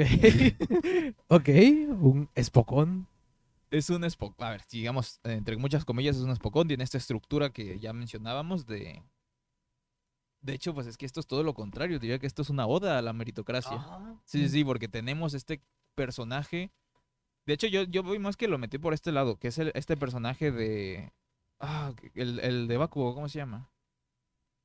El Eiichiroda. Ay, bueno, el, el genio mangaka, que es el rival de, de aquí los protagonistas de, de Bakuman. Eh, bueno. Yo, yo siento más que va por este lado. Siento, ajá, que lo metió. Se llama. Ah, ok. Que lo metió por. Es cierto que está como. Pues como esto, pues, de que está el genio, está en eso que están esforzando. Pero si te das cuenta, en Bakuman no hay ningún punto donde logren superar a. A este, a este tipo de genio. Simplemente ellos. ¿Sí hay? Simplemente ellos tienen sus, sus, sus, sus metas, las cumplen y ahí termina el anime. Sí, es que ahí te va. De hecho, esto yo lo, yo veo más como una oda a la meritocracia por eso mismo. Porque tienen estos que empezaron a los 17, me parece, Ajá. eh, que ya eran como, no, no sé si tal cual eran los más jóvenes de la, de la Jack, que es la Jump, Ajá. pues, eh, hacer manga, que son estos dos mangakas, que de hecho hay una frase que me encanta, que bueno, eh, de hecho no, no es que esté a favor de la idea, porque es muy de meritocracia, en que están los mangakas, que aquí podríamos eh, extrapolarlo a los eh, autores, Ok. em, que, pues, que son eso, que tienen este don de poder crear historias vivas, personajes vivos, Ok. y luego están los otros que tienen que esforzarse y tienen que tener el intelecto suficiente para de alguna forma eh, manipular los hilos y hacer parecer que esta historia como una marioneta se mueva y parezca viva. Ok. Entonces tienen que estar todos los detalles. Y entonces tenemos que aquí este enfrentamiento, digamos, son eh, Ashirogi Muto, me acuerdo de cómo se llama, este, este, este seudónimo que son los dos mangakas, los dos protagonistas, contra Nizuma Eiji. Ashirogi Mu- Muto siendo este, estos eh, titiriteros, digamos, que, Mm. que crean una historia con todos los detalles, con todos los, todos los puntos a tomar en cuenta, estudiados, todo esto, para poder generar una obra que conmueva a, a la gente. Y luego tienes al genio Nizuma Eiji, que, que desde la infancia, desde que pudo tomar un lápiz y, y papel, empezó a hacer manga. Y tienes aquí que es un genio inna- innato que, que tal cual hace, los borradores son casi en manuscrito ya. Entonces tienes aquí este enfrentamiento de estas dos posturas. Y es que es esto, al, siempre eh, Nizuma Eiji, en todo el transcurso del anime, que, que creo que son 10 años, algo así me parece, está en número uno de la Jack. ok. eh, ese eh, hay una en el capítulo final de su manga estrella que no me acuerdo cómo se llama que es el de Los Ángeles este ¿El de Los Ángeles no es de. ¿No es de los protas? ¿Y de sí sí sí sí Ah, por eso el de los protas el de Shiroi Muto Ajá. cuando ya tienen este eh, es el, el que se vuelve anime Ajá, sí, sí, sí. Ok, cuando cuando lanzan este último capítulo del manga que de hecho pues eh, como que tomaron la decisión artística de de no continuar la serie y arruinarla, sino terminarla como querían, aunque fueran pocos capítulos. Yo dijo Harvey Dent. Lo dijo Harvey Dent. y debería aprender esto Bleach. Bitch. sí, es cierto que va. Ah, no, es el Mm. anime, es cierto, ya nomás. No, pero sacó Born the Witch, sí, es cierto. Sí, continúa. Sí, sí, ok. Bueno, el punto. Y entonces es en este estreno del último capítulo del manga, donde Nizumaji queda segundo lugar Mm, ok. y Ashirogi Muto, Ashirogi Muto queda primero. Ah. Y entonces hay una escena donde, donde Nizumaji, pues, como que lo dice de, de, me han vencido. Y es en este punto de que a pesar de que tuvieron que esforzarse al máximo, Mm, literalmente, Ay, ese escribir, o sea, hacer el manuscrito en el hospital, en, una, en una parte incluso, para llegarse a, que es una mención, que es un segundo lugar, y que obviamente al siguiente capítulo eh, Y todos los anteriores. sí, The Crow va a seguir siendo primero Ajá, ah, claro. pero fue ese punto en el que pudieron ahí despuntar ahí en el que ya el rival eh, acepta digamos ho- honorablemente que su esfuerzo el esfuerzo de sus de sus rivales eh, ya eh, Dio frutos. dio frutos y llegaron ahí por su esfuerzo por su Mm. dedicación entonces no Bakuman es todo lo sí es contrario, una es una oda al, a la meritocracia. No estoy de acuerdo en este punto ¿Qué, qué dice? Ahí ah, nada más pone descripción de Bakuman o te pone por qué. Sí pone por qué, a ver. A ver qué dicen ellos. Ok, es una anomalía en el catálogo de la Shonen Jump. Es un anime semi-autobiográfico sobre un par de jóvenes que quieren publicar. Pues sí, es de Tsugumi Ogawa y Takeshi Obata. Son Ajá. los mangakas de, de Death Note. Em, un manga en dicha revista. Es una versión... Ok. De hecho, dicen que es una versión muy ficcionalizada de la creación de este célebre manga de Death Note. Ok. Em, ok, los protagonistas son mostrados como la dupla. ok. Gracioso porque... Son mostrados como la dupla que se debe esforzar mucho para derrotar a los genios que publican en la misma revista, Eiji Nizuma y Katsuya Hirama. Ah, sí, cierto, el de Others. El Ah. otro también es un genio, el, el que era Salaryman y después hizo... Sí, sí, sí, sí. Ah, yo también puedo hacer eso. El primero eh, parece ser una versión de Ichiro Oda, au- autor de One Piece, y el segundo, una combinación de Sorachi Hideaki, autor de Gintama, Ok. y Yoshihiro Togashi, autor de Hunter x Hunter. ok. Lo que evita que esta sea una historia meritocrática sobre jóvenes que se esfuerzan de manera sobrehumana para derrotar a los genios es que el Karoshi es parte de la premisa de este manga. Mashiro, ahorita lo investigo, no estaba seguro de volverse un mangaka porque su tío se murió de Karoshi. Ah, pues el, el, eh, trabajo, o sea, que se esfuerzan, Ah, ok, que ok. mueren trabajando, pues. Eh, se mu- se murió de Karoshi mientras intentaba conseguir que le seri- serializaran un manga. Un mangaka sin una serie publicada es básicamente un desempleado. El manga no idealiza esta profesión y deja y deja claro que es estresante y mala para la salud. De hecho, Mashiro termina en el hospital y escribe manga en el hospital. A ver, si no, no me vengas aquí con que no lo idealiza. Mm, que es estresante y mala para la salud. De hecho, Mashiro termina en el hospital por, por esforzarse demasiado. En Bakuman quieren que entendamos que no debemos de querer ser como los genios, sino ser nuestras propias cosas. Mm, Pero pues igual, de- de- de- básicamente no tienes el don, pero igual te puedes esforzar. Es meritocracia, no, no Sí, vengas sí, con, no. con tus cuentos. Deben jugar con ellas para crear un manga único que en el fondo sea shonen. Así crean Reversi, un manga sobre la batalla entre el bien y el mal, pero centrado en el personaje maligno, justo como Dead Note. Si lo pensamos, este último es un ejemplo del manga shonen no meritocrático. Dead Note. Ambos personajes son genios y la historia es una batalla de ingenios. Ok, este sí. Dead Note sería uno, por ejemplo que no importa lo mucho que se esfuerce la policía, al final el, el- logran de- de- derrotar a, a Light o a Kira por, eh, Los genios. por los genios. ¿sabes qué? ¿Qué Ya te iba a decir? Está gracioso esto de que, ahora que yo pienso, que se estrena este año, creo que ahorita en agosto, el, el, el anime de, de Ángeles, de Oe de- de- que es, que es este Mirai Nikki Ajá. meets Dead Note. Un Battle Royale con Ángeles ahí, todo raro. Veremos qué es, por, más que nada porque... ¿Puedes salir por acá para cerrar la ventana? Sí. Eh, bueno, voy a ver si es algo más. Bueno, aquí viene otro ejemplo que no conozco, así que no voy a... Autobiografía de Shigeru Mizuki. Es uno de los tres autores legendarios del manga de la Edad Dorada, eh, eh, codeándose con Osamu Tezuka y Shotaro Ishi- Ishinomori. Como que nada más tres, ¿dónde está mi...? Ey, eh, Ah, espérate, sí me lo sé. Eichi... No, no, no, este... Ah, tiene un nombre que yo, yo no sabía. Sí, por ¿Kyojiro? No. ah. No, no, pero que era un nombre que, que era... Super japonés. Ajá. o sea, sí, pues, pero... No, sí, sí, sí, era muy característico, pero no me acuerdo. Se llama Eichi. Fukuya Ichi. Fukuya Ichi. Sí, me acuerdo. ¿Dónde está mi Fukuya Ichi? Que también fue muy importante. Meritocracia. Meritocracia. Murió de... ¿Cómo se llama esa cosa? Kiroshi. Ah, ¿dónde estaba? Estaba aquí. Kiroshi. No, es Ka- Karoshi, Karoshi. ¿Cómo era? ¿Karoshi? El punto. De... Karoshi.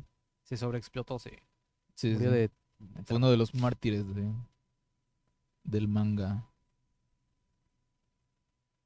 Ajá, ok, podemos tomar en cuenta que sí, que sí, a ver.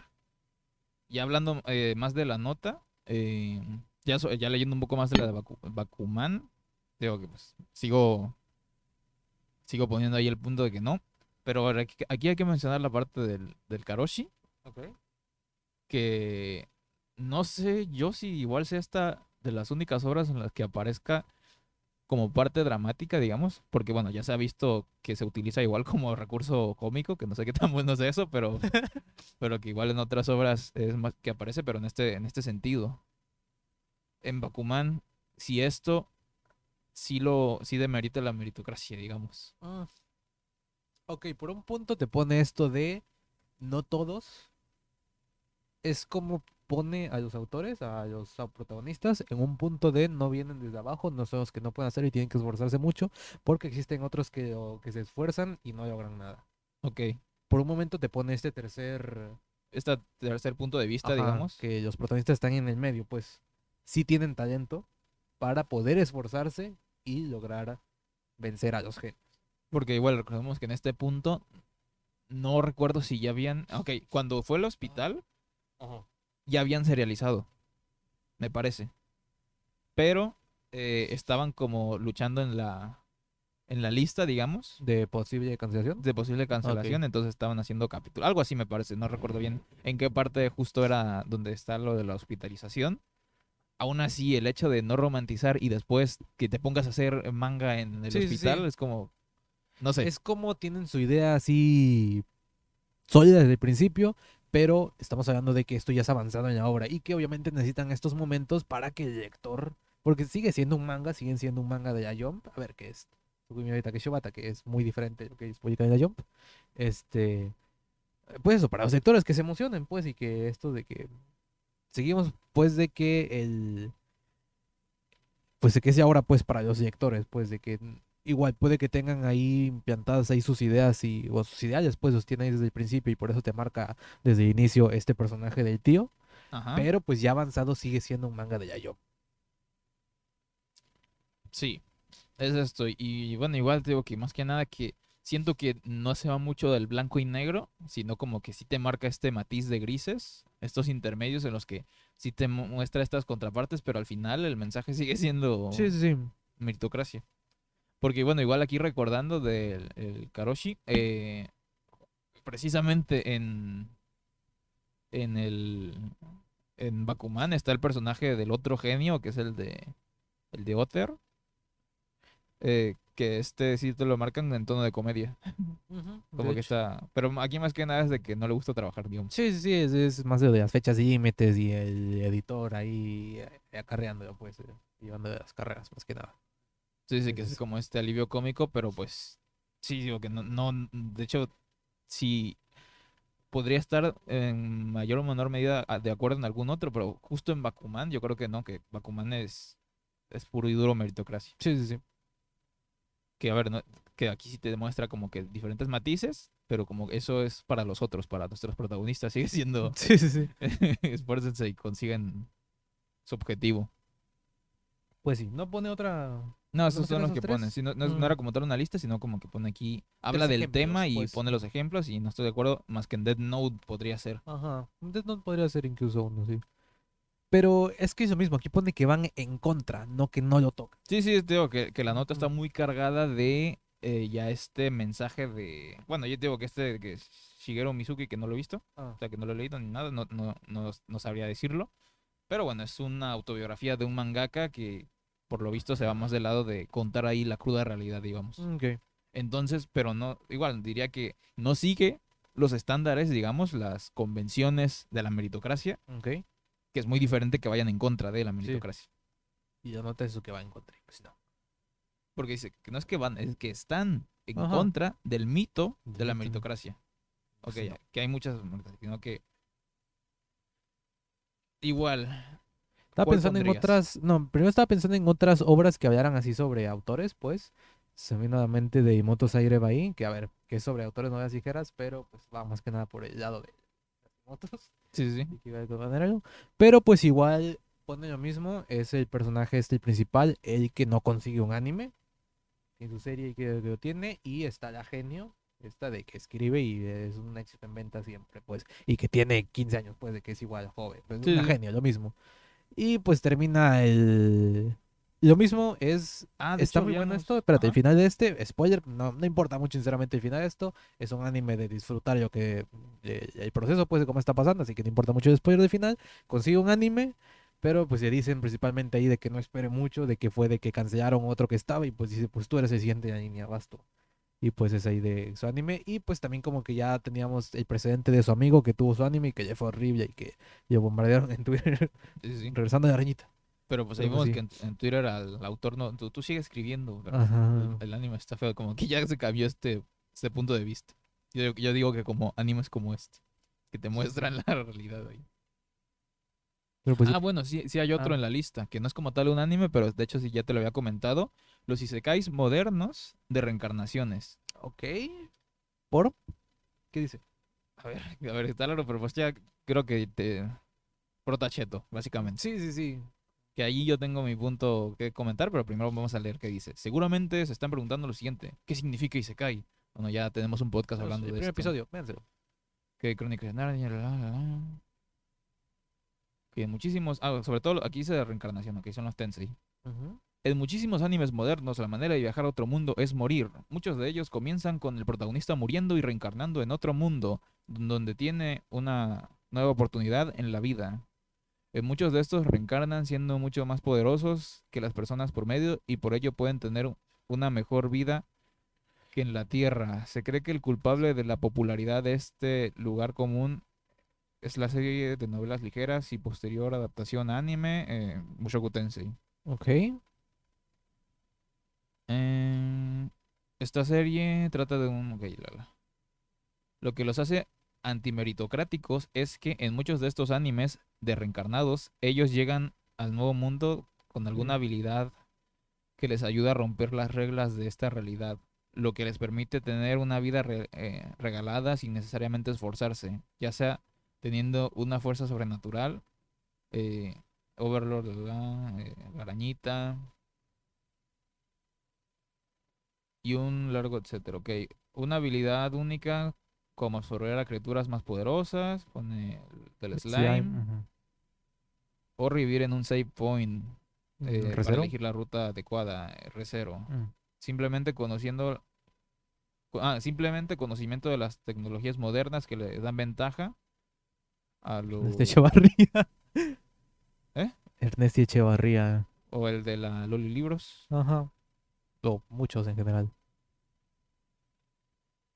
eh, el smartphone es que yo no lo he visto, pero no sé, más que nada, no es que conozca, sino que tiene. No, es magia, man, Ahí Sí, sí. sí. Ok, sí, Ascendance a Bookworm. Aquí hablamos.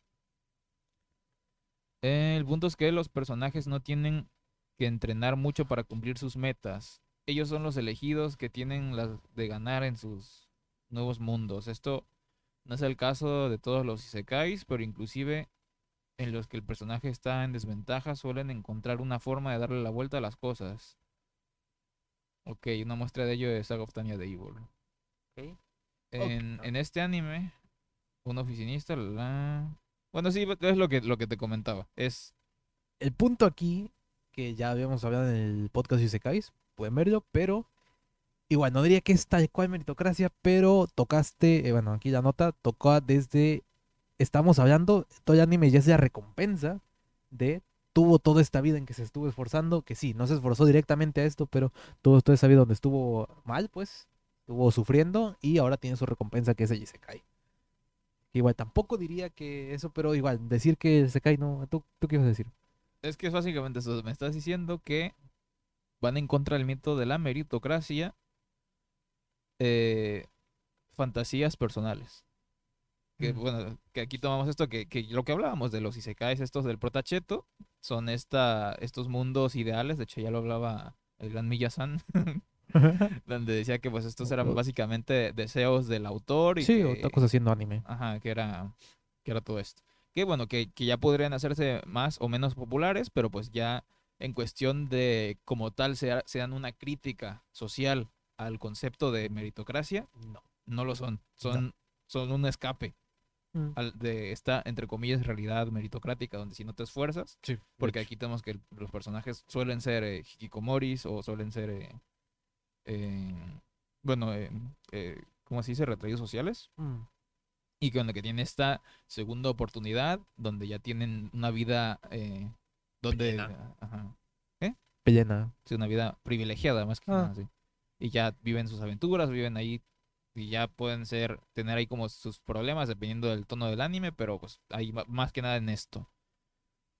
Pero no, es una, eso es lo que siento, que, que para que vayan en contra del mito de la meritocracia, como Mm. pone, eh, tienen que, yo diría pues que tienen que ser, que ataquen directamente, no que simplemente Sí, ignoren. sí. Que por un lado, si no fuera tanto, mm, no sé, creo que el más parecido que puso ahí sería One Punch Man, pero igual tampoco. Porque One Punch Man es una parodia a este tipo de animes, de este shonen de Bushido y todo eso.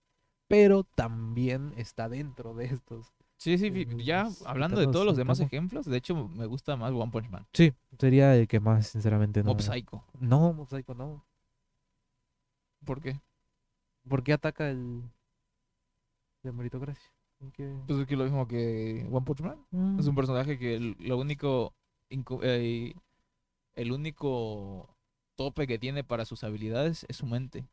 Es su. su, pues, su, eh, pues no sé si. la- o sea, técnicamente la palabra es autoestima, pero pues no se utiliza igual, sino que como su percepción de sí mismo, digamos.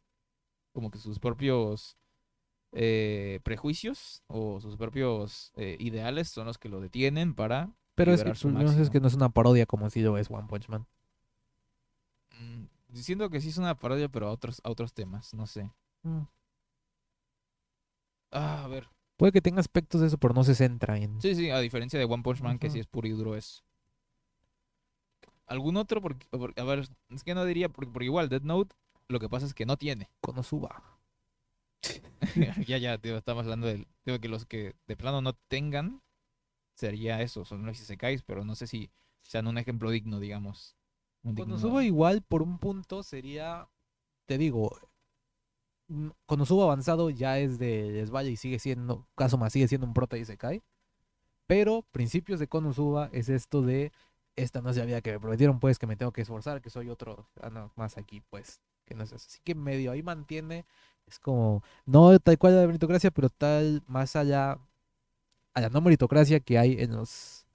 En los isekais. Pues sí, es una, Una parodia eso. Una, una parodia a, lo- a Pero digo, estructura del isekai. El problema, Konosuba sigue siendo un Isekai y ya después, Sí, más adelante Se es como rinde. que me tengo que esforzar para conseguir eso. Y pues con ahí tienen el golpe de suerte, obviamente si hacen misiones y lo que quieras. Y bueno, ahí como que juegan con esto de... Kazuma revive. Sí, sí, sí. Sí o no, no hay- Juegan, juegan con esto de, de que tienen la mansión, pero pierden el dinero, o ya pierden, van a punto de perder la mansión, cosas así, como, pero pues tienen esto, ¿sabes? Como que si hay puntos en los que suben de nivel, digamos. Mm, Por esfuerzo, entre comillas, pero es como, es una parodia, digo, juega, juega Sí. con todos estos temas. va eso, sí. No Pero sé. Sí, uno que tal cual, si hubiera uno, lo habríamos mencionado en el episodio de, de deconstrucciones y no lo hicimos. Así que no lo hay. Sí, básicamente. Rescan- ¿eh? Descanso mi caso, señoría. No sé cómo se dice en español. Ah, yo sí me lo sabía, no me acuerdo. Ah, viste, vos. Y. Ah, había uno de. Ay, Suits. Suits. ¿Qué quería decir? La ley de los audaces. En latino. La ley de los audaces. No sé qué me... La primera porque- temporada nada más. porque, Las siguientes ya. Digo, mi mente iría a se tiene que llamar trajes, pero también es cierto que me genera ahí un poco de repudio huesos. Sí, sí, sí. Sí, por ejemplo, Huesos, creo que fueron dos temporadas que se llamó así, ya las demás fueron Bones, Ajá. que de hecho creo yo que coincidió con el cambio de, de estudio, que primero se doblaba en, en Cuerna. Cuernavaca y después en Ciudad de México.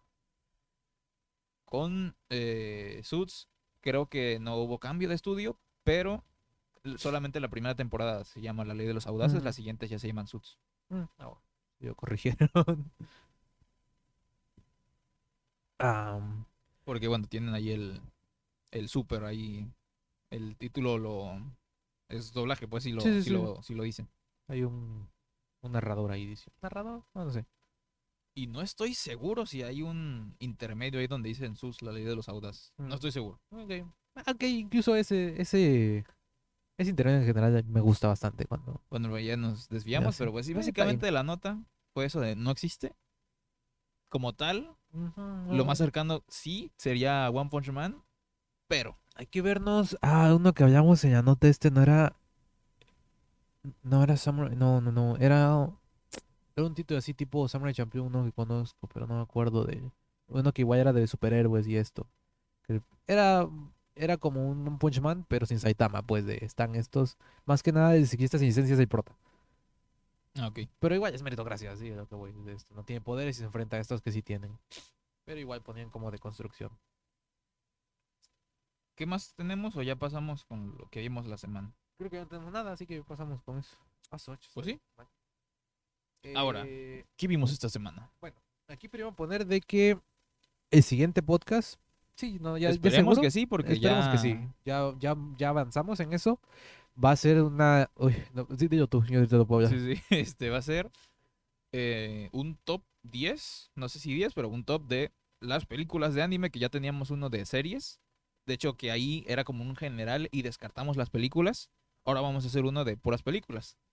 Pero para esto nos dimos cuenta que, digamos que las más, no más populares, que también podría ser, sino las, Las pertenecientes es de sí, top. las más puntuadas. Ajá. Las Mejor mejor puntuadas, ajá. Que no habíamos, o sea, que obviamente habíamos visto algunos, pero no, había otros que no, que, que eran la, la gran mayoría.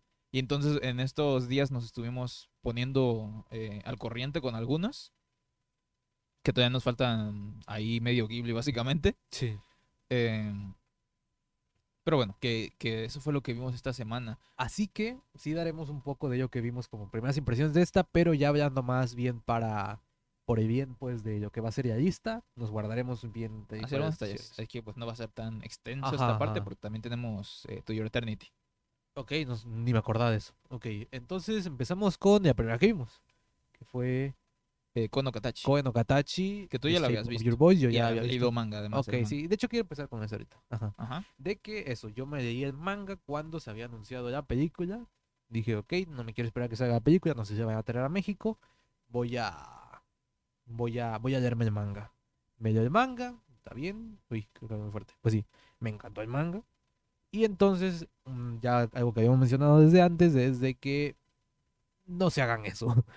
Sí, sí, sí. Pero en general primero véanse lo que sea película, el anime, la serie, lo que haya salido. Y ya después se leen, se revisan la, la fuente, la obra original. Porque pues por lo general les pasa eso de que les gusta más la, la última. Sí, digo que yo Y- estoy contrariado con este pensamiento, pero pues sí siento que de alguna forma sería lo adecuado. Pues sí. Y este, bueno, aquí hice totalmente lo contrario, pero me leí el manga y después me vi la película. Y en su día odié la película. Porque tenía muchos cambios ahí en el manga y pues no, no, no me gustaba. Y en su día no, tío, me hice eso y pues no.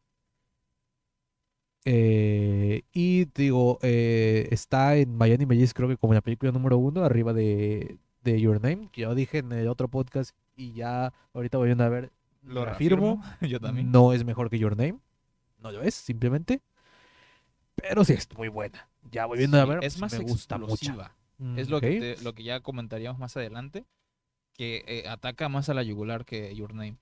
Your Name fue con, con los sentimientos en, en un tono más eh, de onírico, diría, manejar más esto Pero, eh, del tiempo y cosas así, como que va más a, a este lado, más, no sé si surrealista sería la palabra, pero como va por este lado de explorar como algo que no se puede decir, sino simplemente todo esto. Y eh, Kono Katachi es un drama. Es un Ok. melodrama y estudia, y a- a- así, estudia aquí los, la- las emociones de diferentes personajes en, en diferentes situaciones. no, no sé si diría yo como que Koen Katachi es más explosiva porque siento que Your Name es más de que tiene estos puntos, tal cual. Eh, es decir, donde se de vienen todas, ajá, es vienen todas, en- todas, ajá, todas emociones, mientras que Koen Katachi, te digo que no hay un punto tal cual en el que me haya hecho llorar o que me vengan así todas las emociones, pero toda la película estuve bastante ahí, ¿sabes? Como atento y con ahí, ¿cómo decir yo? Pues ah, con las emociones así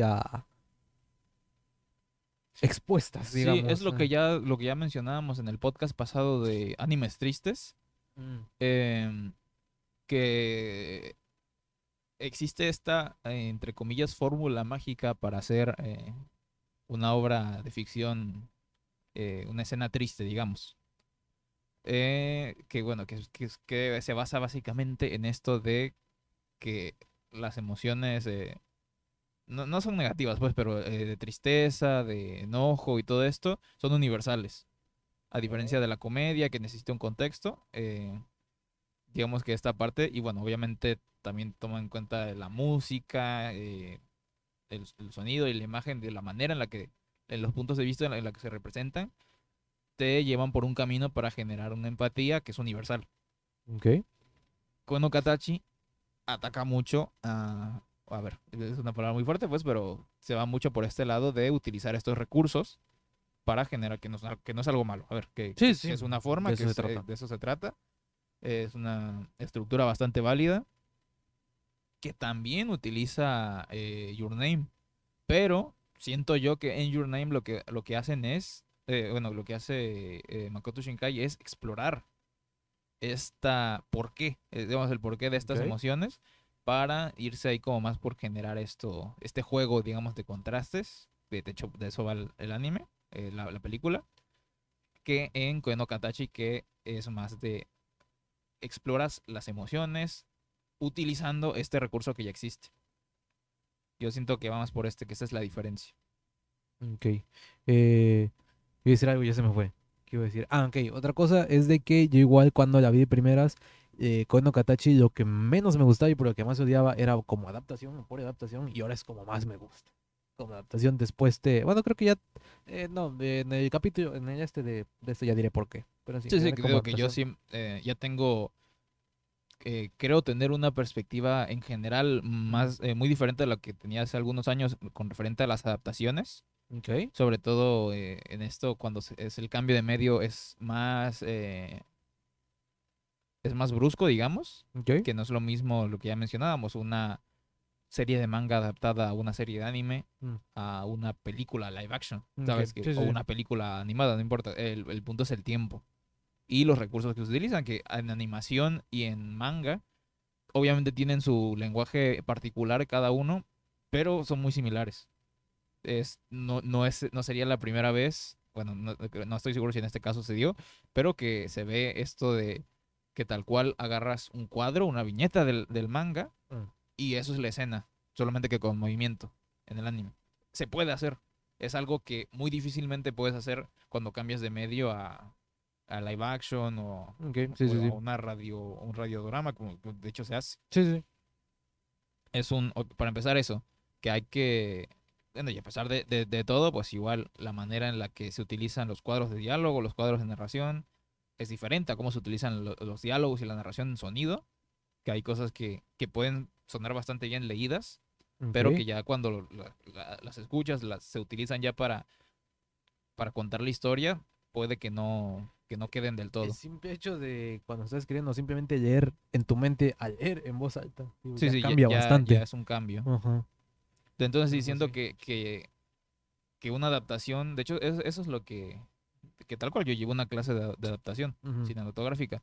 Eh, el punto, bueno, que también esto varía de autores, porque unos, unos están en, eh, como que igual esto no es un tema que ya esté cerrado, pero yo igual estoy más de acuerdo con este punto, en el que hay dos factores que son los principales para una, para una obra, ser fiel a la historia y ser fiel a la esencia. Obviamente es importante ambas, que, que- que se respeten ambas, pero ¿cuál es, si tienes que sacrificar una, porque en este caso, eh, por tiempo, de una obra que es una serie a una película que tienes muchísimo menos, menos tiempo y, y- y en general recursos para contarla, ¿qué es más importante adaptar? Mm. contar la historia cada, con cada pequeño detalle que aparece o po- poder ahí incluso cambiar los hechos de que, que- que ocurren en algunas partes, pero poder respetar la esencia de los personajes o poder eh, en general lo que te quiere contar la obra. Es algo que igual depende del contexto, porque ya- como ya hablamos de Castlevania, lo que Ok. me- que mencionabas, de que no es tal cual, no hay, no viene de una sola historia de Castlevania, sino como que mezcla un poco de lo que hay en el lore y lo junta en una, Después de que eso es lo que tiene de esencia, pero no sigue tal cual ninguna historia. O sea, no, no es fiel a una historia de Castlevania. eh, y, y digo, yo no soy fan, pero como, como mencionabas, de que los fans de Castlevania, los que siguen ella los juegos de la franquicia, pues digamos que están felices con esta adaptación. Sí, también decir que los videojuegos de Castlevania no son fieles con, con la historia de Castlevania. Que hay muchos ahí errores que juega- juegas Castlevania por la atmósfera, por desbloquear aquí diferentes armas y diferentes niveles, derrotar monstruos súper difíciles y son los clásicos.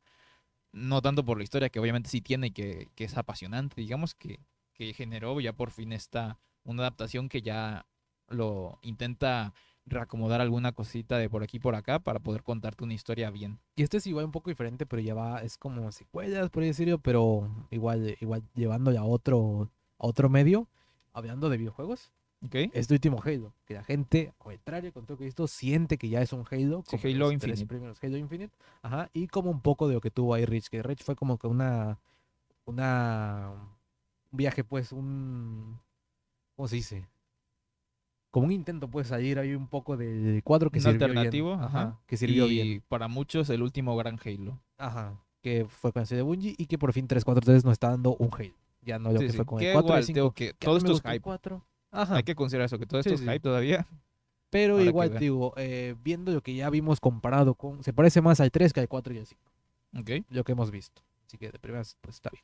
Que aquí dejo claro, yo jugué el 4, a mí me gustó el 4, yo jugué el 5, no me gustó de primeras, yo retomé y me gustó el 5. Ah, yo, yo nunca juego, o sea, he jugado las campañas de Halo. Ah, yo estaba hablando de multijugador. Ajá, pero yo, yo juego Halo por multijugador. O otro ejemplo, lo que hizo Battlefield. Ahorita está esto porque pasó ya 3 hace como una semana, así que está Sí, sí, lo ahí fuerte? Ajá.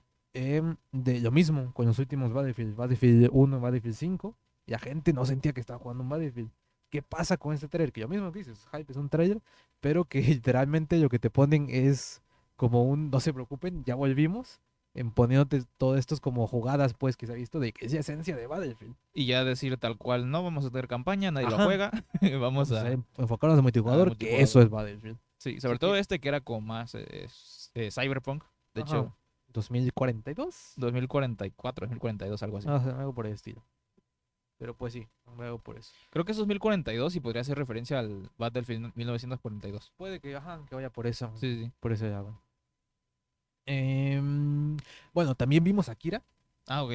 una película que... Que igual está, bueno, aquí ya adelanto, más. Katachi y Akira están en el top de, Sí, sí, del sí. siguiente podcast, por eso los estamos viendo, pero bueno, fueron igual los que, lo que, lo que vimos, que, que igual Akira era como esta mítica película que ya la habíamos Ajá. mencionado con respecto a la animación, que ya, que ya sabíamos, que ya que no la teníamos tan eh, ignorada, que sí sabíamos de la existencia y más o menos sabíamos aquí los detalles interesantes, pero que no la habíamos visto como tal hasta ahora. Y bueno, todo va a hablar de animación. Yo primero quiero hablar de... eh, de que primero me parece... Bueno, me parece que en general es muy rara. Sí, es muy suya. Ajá, muy suya película. Pero igual, como ya poniéndole en contexto, pues, de cuándo salió esta película, eh, igual, eh, era mucho de que a mí me parecía muy rara, pero como que no había nada parecido. Pero ya después fue- lo hicimos como chiste, pero también es cierto que sí medio estaba viendo eso, de que sí veo mucho de tomaron cosas de aquí y que de aquí sacaron series, pues, eh, otras, otras diferentes. Es algo que yo siempre eh, en mi mente, cuando estoy viendo una, una, estoy leyendo una, una novela, estoy leyendo un manga, estoy viendo anime, estoy viendo una película, estoy viendo una serie, hay una escena que me gusta y yo me desarrollo una historia en base a solo esa escena, pues. Sí, sí. esto.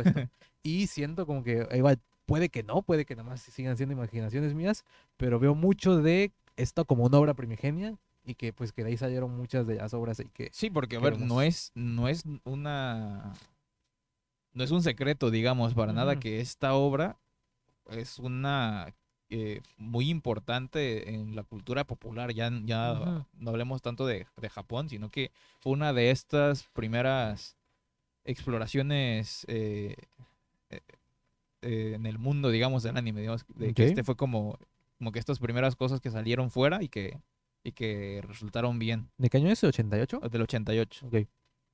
Que para esto creo que ya había Dragon Ball o por ahí más o menos. Puede, ajá, que por ahí sí está ya Dragon Ball. Pero bueno, sí, más que nada en esto, que, que en la cultura popular es muy importante, Akira. Creo que, que, a ver, aquí el punto más es obviamente Ghost in the Shell con respecto a Matrix, sí, pero sí. también hay mucho, mu- bebe mucho de Akira y no sé yo si incluso Ghost in the Shell bebe de Akira.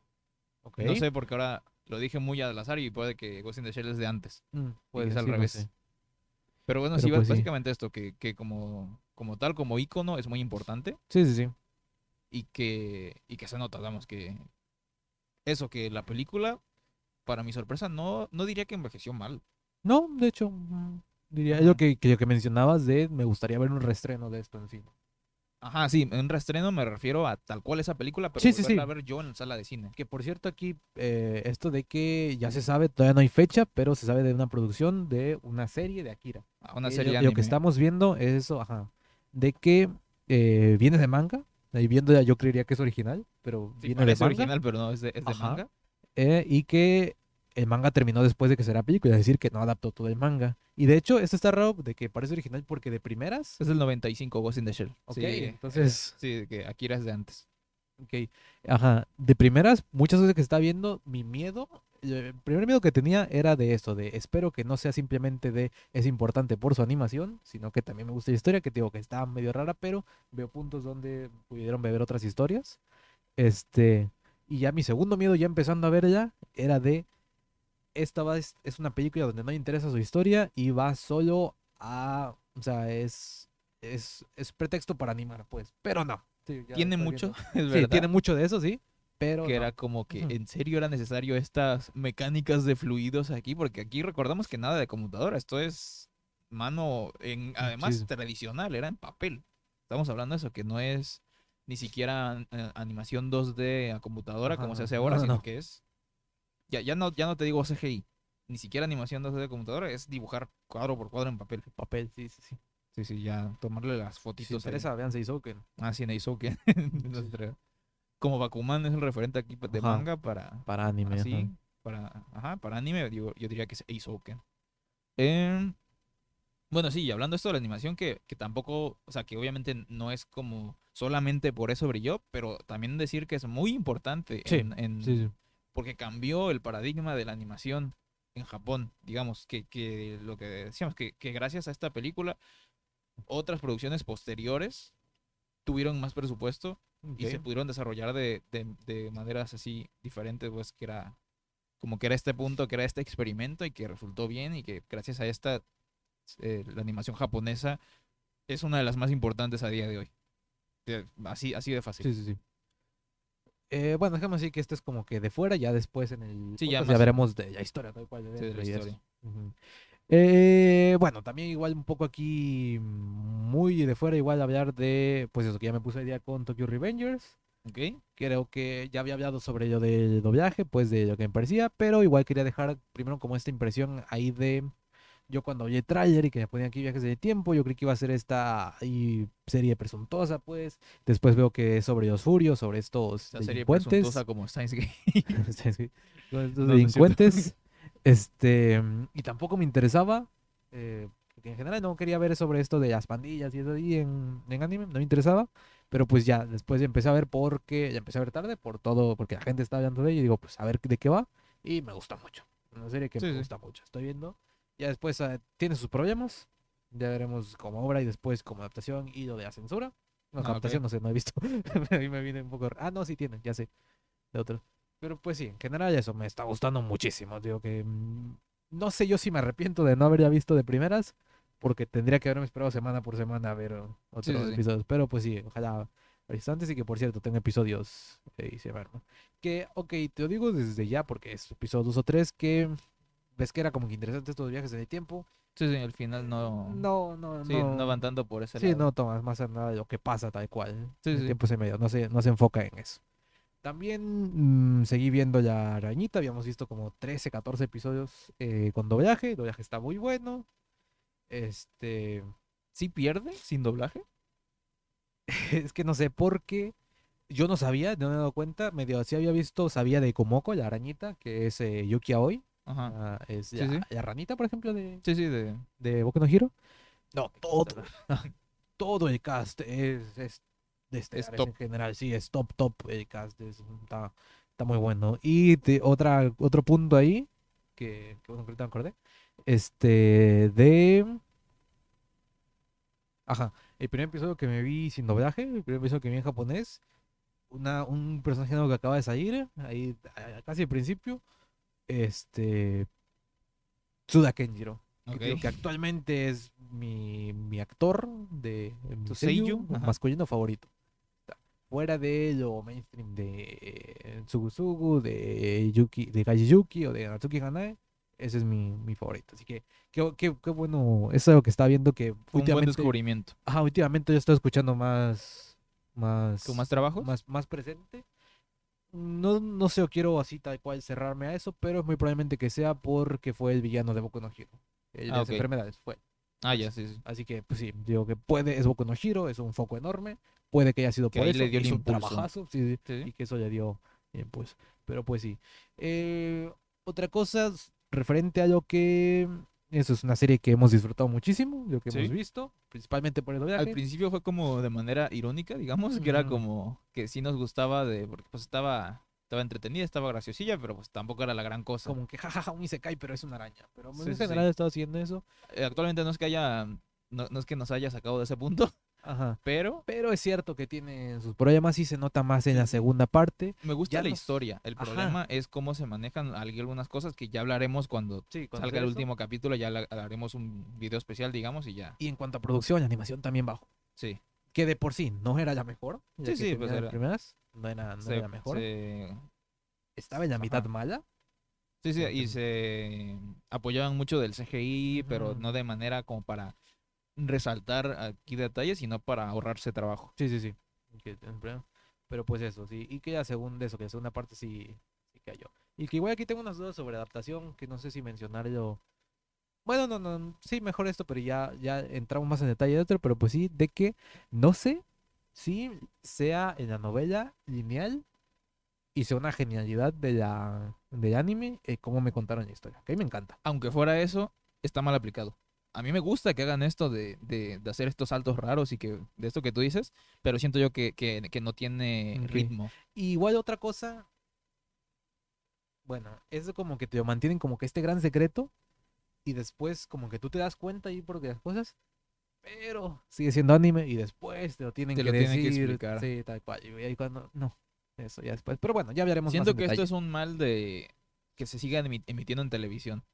Mm, ok. de, de cómo se, se utilizan estos recursos que igual, de hecho, en To Your Eternity, que ya- ya más adelante lo haremos, que igual tienen estos problemas, que es como que, ¿recuerdas eso? Porque para nosotros es maratonear una serie, más o menos, o, o tenerla más ahí, más o menos presente, pero tomando en cuenta que, bueno, y tenemos así como frescos estos, estos detalles de, ah, sí, yo, yo recuerdo que en este otro capítulo ya hablaban Sí, de sí, sí. esto, y que te tengan que poner aquí el flashback para contártelo y como que muy Sí, sí. esto que te rompe ahí la magia de darte cuenta por ti mismo es como que te van muy de la mano y pues, toman ahí como, como que no entiendes, pues, como que no sabes. También es cierto que si estás haciendo zapping y ves un capítulo, poder más o menos entender la historia solamente con ese capítulo porque viendo esa otra parte. Y más o menos, ah, y, y como que este flashback incluso te haga, ah, sí, este capítulo lo, lo vi hace dos semanas o algo así Sí, sí, y sí. no recordaba esta parte, pero sí es cierto, en esta parte ya te mencionaron. O, o ni siquiera, porque a veces es en el capítulo 1 te muestran algo y ya hasta el 7 u 8 ya ahí te lo muestran y te ponen ahí el flashback como para recordar. No, te digo que una de las cosas que me encanta de Tokyo Ghoul, principalmente estos detalles, Ajá. eh, uno que, que siempre tengo más presente porque fue cuando descubrí que me voló la mente y que empecé a admirar más a, a Ishida Sui, es la pose que tiene Tsukiyama cuando entra a Anteiku en Tokyo Ghoul. Después este Tsukiyama demacrado Ah, Ok, sí me lo en. Tokyo Ghoul Re, cuando igual entra ahí de que descubre que que que Heise y todo esto, no es spoiler, es Tokyo Ghoul Re, si vieron el anime se lo merece. Este, pues sí, que tiene la misma pose, pero ya con todo este cuerpo demacrado que como que medio puede, como que no puede hacer la pose y todo esto. Que fue, digo, una cosa ahí cuando, cuando me di cuenta, dije, ok, porque me hice maratón de verme todo Tokyo Ghoul Sí, sí. todo Re, me di cuenta de eso, fue, digo, que fue una cosa increíble. Y que no te tienen que poner un flashback ahí a, ah, esa era la pose que tenía en este momento. No, no, no, tú si es te un das cuenta- detallito y Ajá. no, no importa si no te das cuenta, no afecta de cómo ves la historia, pero si te das cuenta, es como un regalo ahí del autor ahí que te da. Y que Tokyo Ghoul tiene mucho de esas cosas. Y que por desgracia ni siquiera, digo, la pose, no de que, de que, como creo que en un punto no se ve y en otro es una pose diferente, pues. Como Ok, que, sí, sí, ponen como como que que esa no- pose característica de Tsukiyama y este punto que está demacrado como que intenta hacer porque está como poniendo esta fachada Pero pues digo que no, en Tokio, ya, la adaptación de Tokyo Ghoul es horrible. Es horrible por eso, porque no respeta Sí, la esencia. Digo que todos esos detalles mm, pues están tan ocultos. Es que como que esto, digamos que el director o no sé, los que llevan ahí la, ¿El comité? Ajá, el comité que lleva, que llevó la adaptación de Tokyo Ghoul, son de estos que necesitan las escenas, Sí, sí, sí. las, las escenas, este, los flashbacks para, para ver la referencia. Si no, no pueden. Entonces, bueno, se pierde en la adaptación. Por ahora yo creo que ya pasamos a Tokyo Eternity, ¿no? Sí, O no que igual hay bueno, 20 minutos ahí de diferencia, pero bueno. Sí, Sí, no hay nada más que... sí, sí, ya ¿Qué podemos pasar con To Your Eternity. Bueno. Capítulo 11 de Tokyo Eternity. Es... Es como esta continuación, lo que ya veíamos al final del capítulo 10, que es este, este, Flash forward, no, Flash forward, es este- time skip. este time skip, más que nada, donde ya tenemos cinco años, ustedes, ¿no? Cuatro, cuatro. Cuatro años después, tenemos, ahí nos cuenta, eh, de hecho, la narración aquí de, del creador. Ujú. Suda Kenjiro, por cierto. sí, eh, que Inmo, que Mm. Fushi, Ajá, Fushi. que. Fushi no ha tenido eh, tantos estímulos en todo este tiempo, que, que de hecho ni siquiera se ha transformado, que se quedó en su forma humana. Y de hecho vemos aquí que, que ha envejecido. O sea, ha envejecido explica? ajá, estos cuatro años, obviamente, ¿no? Ajá. Que esté anciano. Y nos explica precisamente qué es eso, de que si no se transforma, no sé si es que no se transforma en general o que si no adquiere nuevos, Sí, que no nuevas yo- yo formas entendí de eso, que no se transforma, que no cambia de uno a otro. Este... Que eso, que... Pues que envejece, que Sí, se sí, mantiene, esa, se mantiene en esa forma, se envejece. Que no sé, porque digo que yo ya había notado que este crecimiento de cabello y se está transformando, pero en este tiempo que ya no absorbía a nadie nuevo. Así que puede que sea eso de, de eso, no absorber algo nuevo y que empiece ahí de cero también te recuerdo que en estas partes donde le crecía el cabello eran eran este no eran time skips pero sí eran de que pasaba un viaje de, de meses que en meses te crece el Mm, cabello. Ok, ajá, y que que es te lo mostraban allí en un capítulo sabes así que yo sí voy por de Ajá, podría que- ser. Que y simplemente no se transforma hasta la batalla con tal Eso, y eso, que es solo transformación porque tampoco, eh, eso pone que ya fue como decisión de él, de él generar cosas, pues. sí sí de- que él ya no que, que necesita eso. Eso, que quería como que vivir esta vida como, como los que estaban a su alrededor, como Sí, esta sí, vida que- humana. Sí, que, que no sé si tal cual lo decía o el narrador dijo que así lo dijo Inmo, Mm. eh, que era como si los demás no se transforman, yo no me voy a transformar. Ajá, como pues, eso, más puso como por decisión propia, algo así Sí, sí, sí. Eh, pero pues sí, estos cuatro años vemos igual como pues ya mejora su, su, su habla, pues ya Sí, es sí, que más, ya- más fluida, ya es bastante ahí. Y aquí algo que me gusta es de que ya es este personaje Tsukomi, este personaje como que, no diría como de Asperger, pero así como que, que no no, entiende no, sí, pues, como estos- que es ajá. inocente. Ajá, Sí, sí. Por ese, por eso digo que antes ya como que era, era una especie de esto, pero era más así, tal cual, de que no conocía las cosas. Ahorita es como que uno más, es más el arquetipo, pues, que se ve en el anime de Tsukomi. No, no que esto, que es, el Tsukomi es esto que ya habíamos hablado de la comedia, que es sobre esto de uno que es así como que absurdos y este que se mantiene ahí recto, como que, eh, como que nota, como que apunta, como que, ajá, esto, estas cosas que hace el otro. Sí, pues de hecho, ahí que mencionaste, pues sí me recuerda un poco al personaje de Sheldon Cooper, digamos, Ajá, sin el absurdo, sin el, la exageración aquí de las excentricidades, más que nada como su percepción del mundo, así Sí, sí, como sí. que es muy, es muy literal en algunas cosas, en otras como que no entiende los, no sé, los mecanismos sociales, digamos, aquí Ajá, como ajá. Va muy a, es puro, pues, que va mucho a, a su a entendimiento del mundo y que, que como que no tiene estas trabas de expresarse en cuanto a sentimientos, pero como que, ajá, los sentimientos tal cual sí los entiende, pero no lo- ajá, la manera en la que se expresan unos y otros los humanos. Pero este capítulo no es de Fushi. Este capítulo, Sí, este capítulo- es sobre Lin y Gugu. Que igual empieza el capítulo en que, bueno, lo que está ahí, están hablando eh, Lin con, Inmo, con, ajá, con Inmo, con Fushi, y está dando eso, que ya va a cumplir 16 años, ¿son? 16. Ajá, ajá. Y que es el momento en que se va a casar con el prometido que dijeron sus padres. Con este, pero pues eso, que no. Aquí es el punto de Tío que dice que no conoce, que siquiera ha visto su rostro. E Inmo le pregunta si acaso lleva una máscara como Gugu. Sí, sí. este ¿Por, qué no. ¿Por qué no has visto su rostro? Ajá. Lleva una máscara. Pues sí, ese es el punto. Pero pues sí, está eso en que este punto de ella no se quiere casar con este desconocido. Pero está ahí como que eso, como que busca esta salida. Ahí como que Inmo dice, está Gugu. Gugu ya se declaró, sabes todo esto, está Gugu. Y bueno, después tenemos que está este problema con Gugu, de que llega su hermano y pues que Gugu está molesto porque pues ya, ya habíamos hablado pues de todo este... Sí, este, Lo que es pasó con como su esta hermano. herida del pasado que se, que se está reabriendo.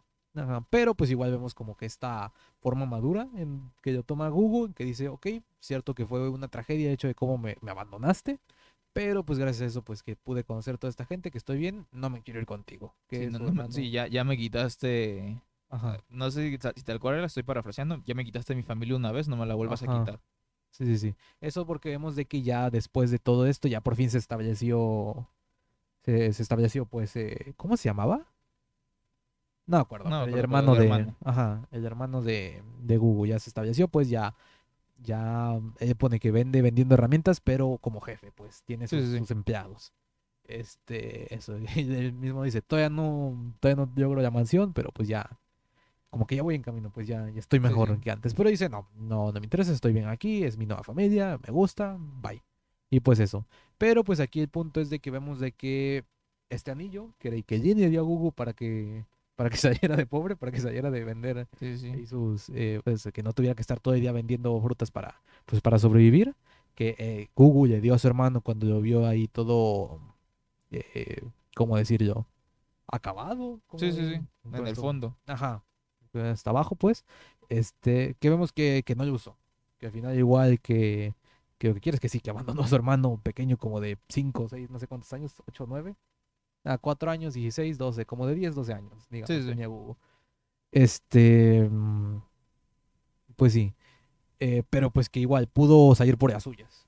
Pudo seguir trabajando y se estableció bien que no tuvo que usar el anillo. Sí, sí, sí. Porque pues todavía conserva y pues, es se lo mismo, de hecho, cuando eh, pasan lo de Google, cuando a él es el que le dan el anillo, Mm. eh, como que igual se lo piensa de si gastárselo o no, pero pues como que al final decide no porque es como un, lo, está- lo atesora, Mm, que fue un regalo que le dio Lin.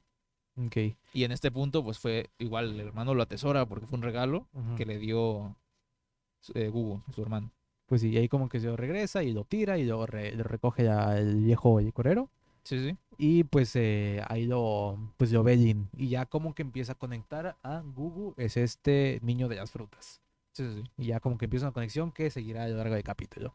Eh, aquí ya como que, bueno, diría insinuar, pero se dice tal cual.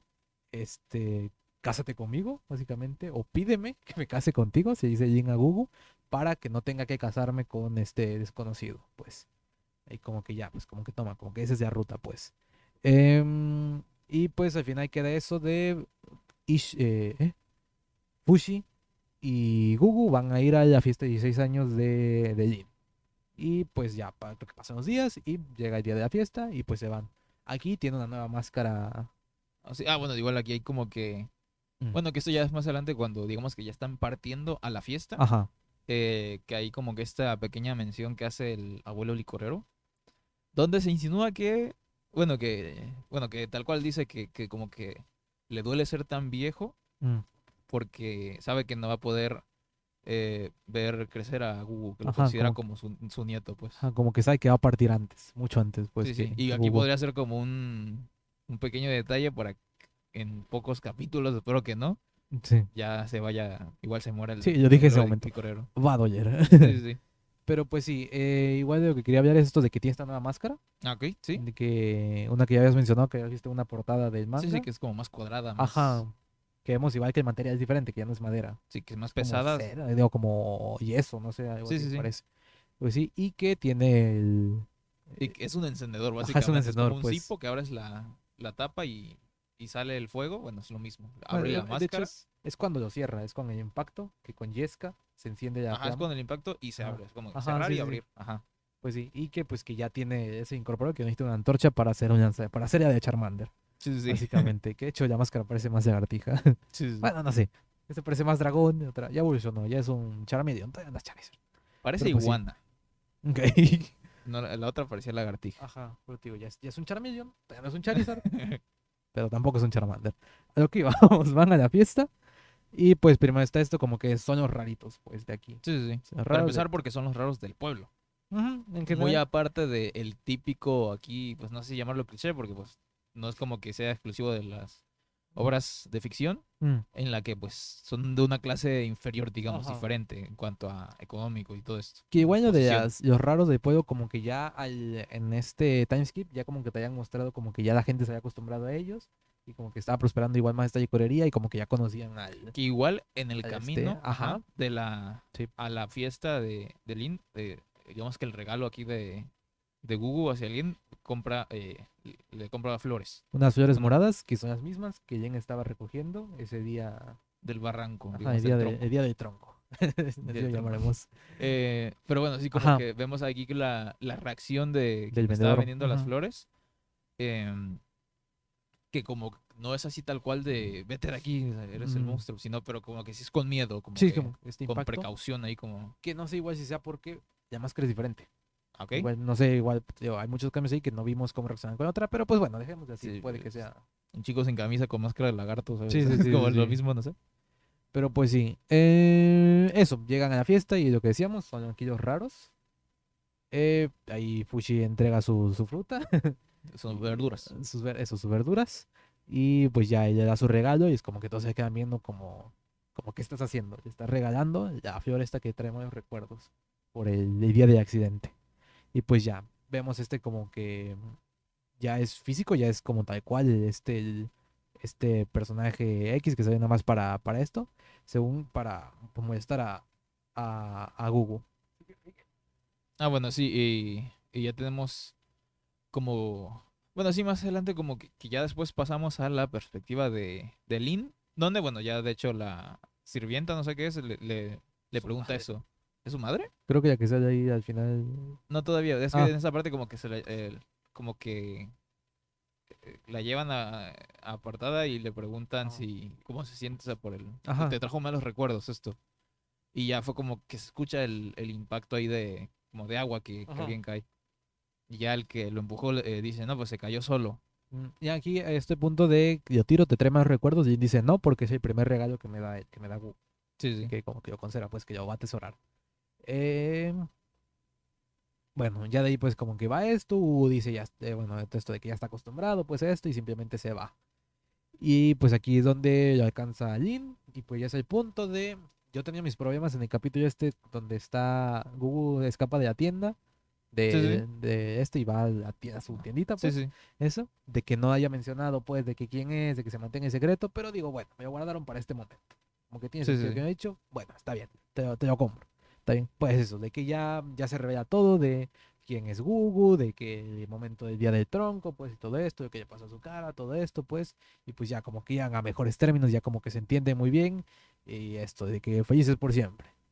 No. el destino Aquí primero pensé que, que iba a ser, bueno, vemos esto como que cae la parte donde está Gugu. sí pues, como eh, el este balcón barranco. el balcón al barranco Ujú. Y pero era como que es muy ese momento de, ah, o sea, en serio, de está fallecido, no puede. Pero mi mente en ese momento, digo, te lo dije, de no, esto es Sueños Knockers, es el demonio Rama. Es, van a este porque ahora es la fuerza de, de ella es la fuerza de, de Fushi, de Inmo. Y sí, efectivamente, de ahí sale el creador, el tipo este, y dice, los Knockers han regresado, se lo dice a Fushi. ¿Vimos el preview? no tenía preview No tenía preview, ajá, Sí, porque sí. estaban pasando los créditos mientras estaban pasando Sí, todo esto. No tenía ending ni preview, ok. Pues sí. Pero pues sí, digo, como que primero este, vi este momento y dije, ¿en serio? Como que es muy. Muy. ¿Cómo decirlo? muy típico Ajá, igual no sé, como Deus Ex Máquina, pues de que.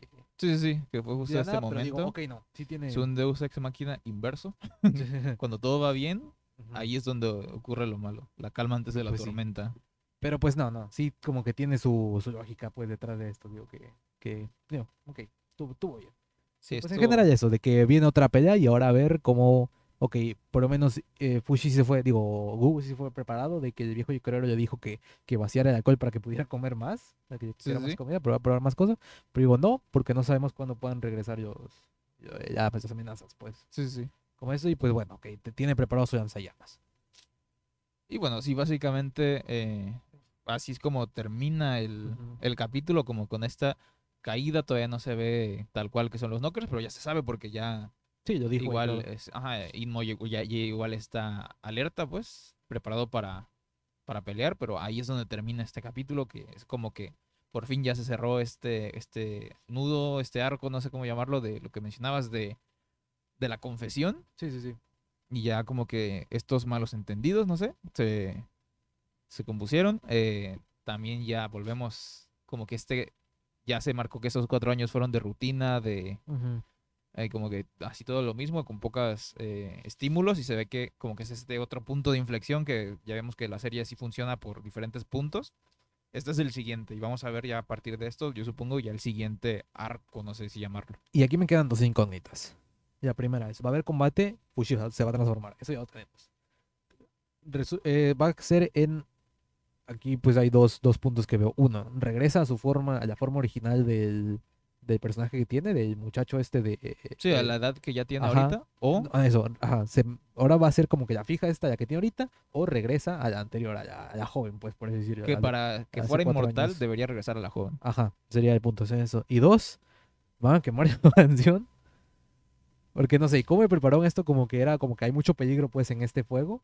Y como que te acaban de introducir. Siento que va a haber algo ahí de, de fuego, no sé. ¿Qué, qué más va? Sí, sí. Bueno, va- igual son ahí las típicas hay cuestiones que siempre tenemos y ya pues resulta que se van por otro lado. Efectivamente. Pero pues sí, eso fue el episodio 11 de Eternity. Empezamos con este nuevo arco ya ahí después del time skip. Como que esta otra parte pues de arco de Gu que esperemos que se mantenga pues de... eh, como compañero pues de... Sí, sí. de ¿Cuántos capítulos va a tener? ¿20 algo? 20 me parece. 20. Y Pero ahí el vamos. manga sigue. Sí, sí. El manga no terminó, el manga sigue, sigue en emisión. Ah, bueno, y eso, que el manga es de... Ah, Es de la, es de la autora de de Kono Kono Katachi. De hecho, te lo mencioné, que no era como que a- apenas ahí me acaba de dar cuenta, pero fue más que porque eh, para mí era la primera vez que vi a Kono Katachi fue esta semana. Ajá. Y ya comparado, comparando ya eso con todo lo que llevo visto de To Your Eternity, digo, sí, se siente es la misma autora. que es la misma autora. que Ujú. en- obviamente es una historia totalmente diferente, con Sí, un sí, sí. contexto diferente, no sé, es una fantasía, con cosas así. Y la otra, pues, es de alguna forma más, como más apegada a la realidad. Pero la forma en la que tratan las emociones y los Mm. personajes, es, no sé, tampoco es la misma, pero siento que va por el Sí, mismo lado. Y que como- mismo estilo, por así con el decirlo. mismo estilo, sí. sí. Ajá. Que digo, y di- estaba pensando ahorita que, mm, digo, que es normal, pero por ejemplo, yo no siento nada de Your Day in April en Sayonara Watashi no Kramer. No, el diseño nada más. Ajá, más que el diseño, es Sí, lo único.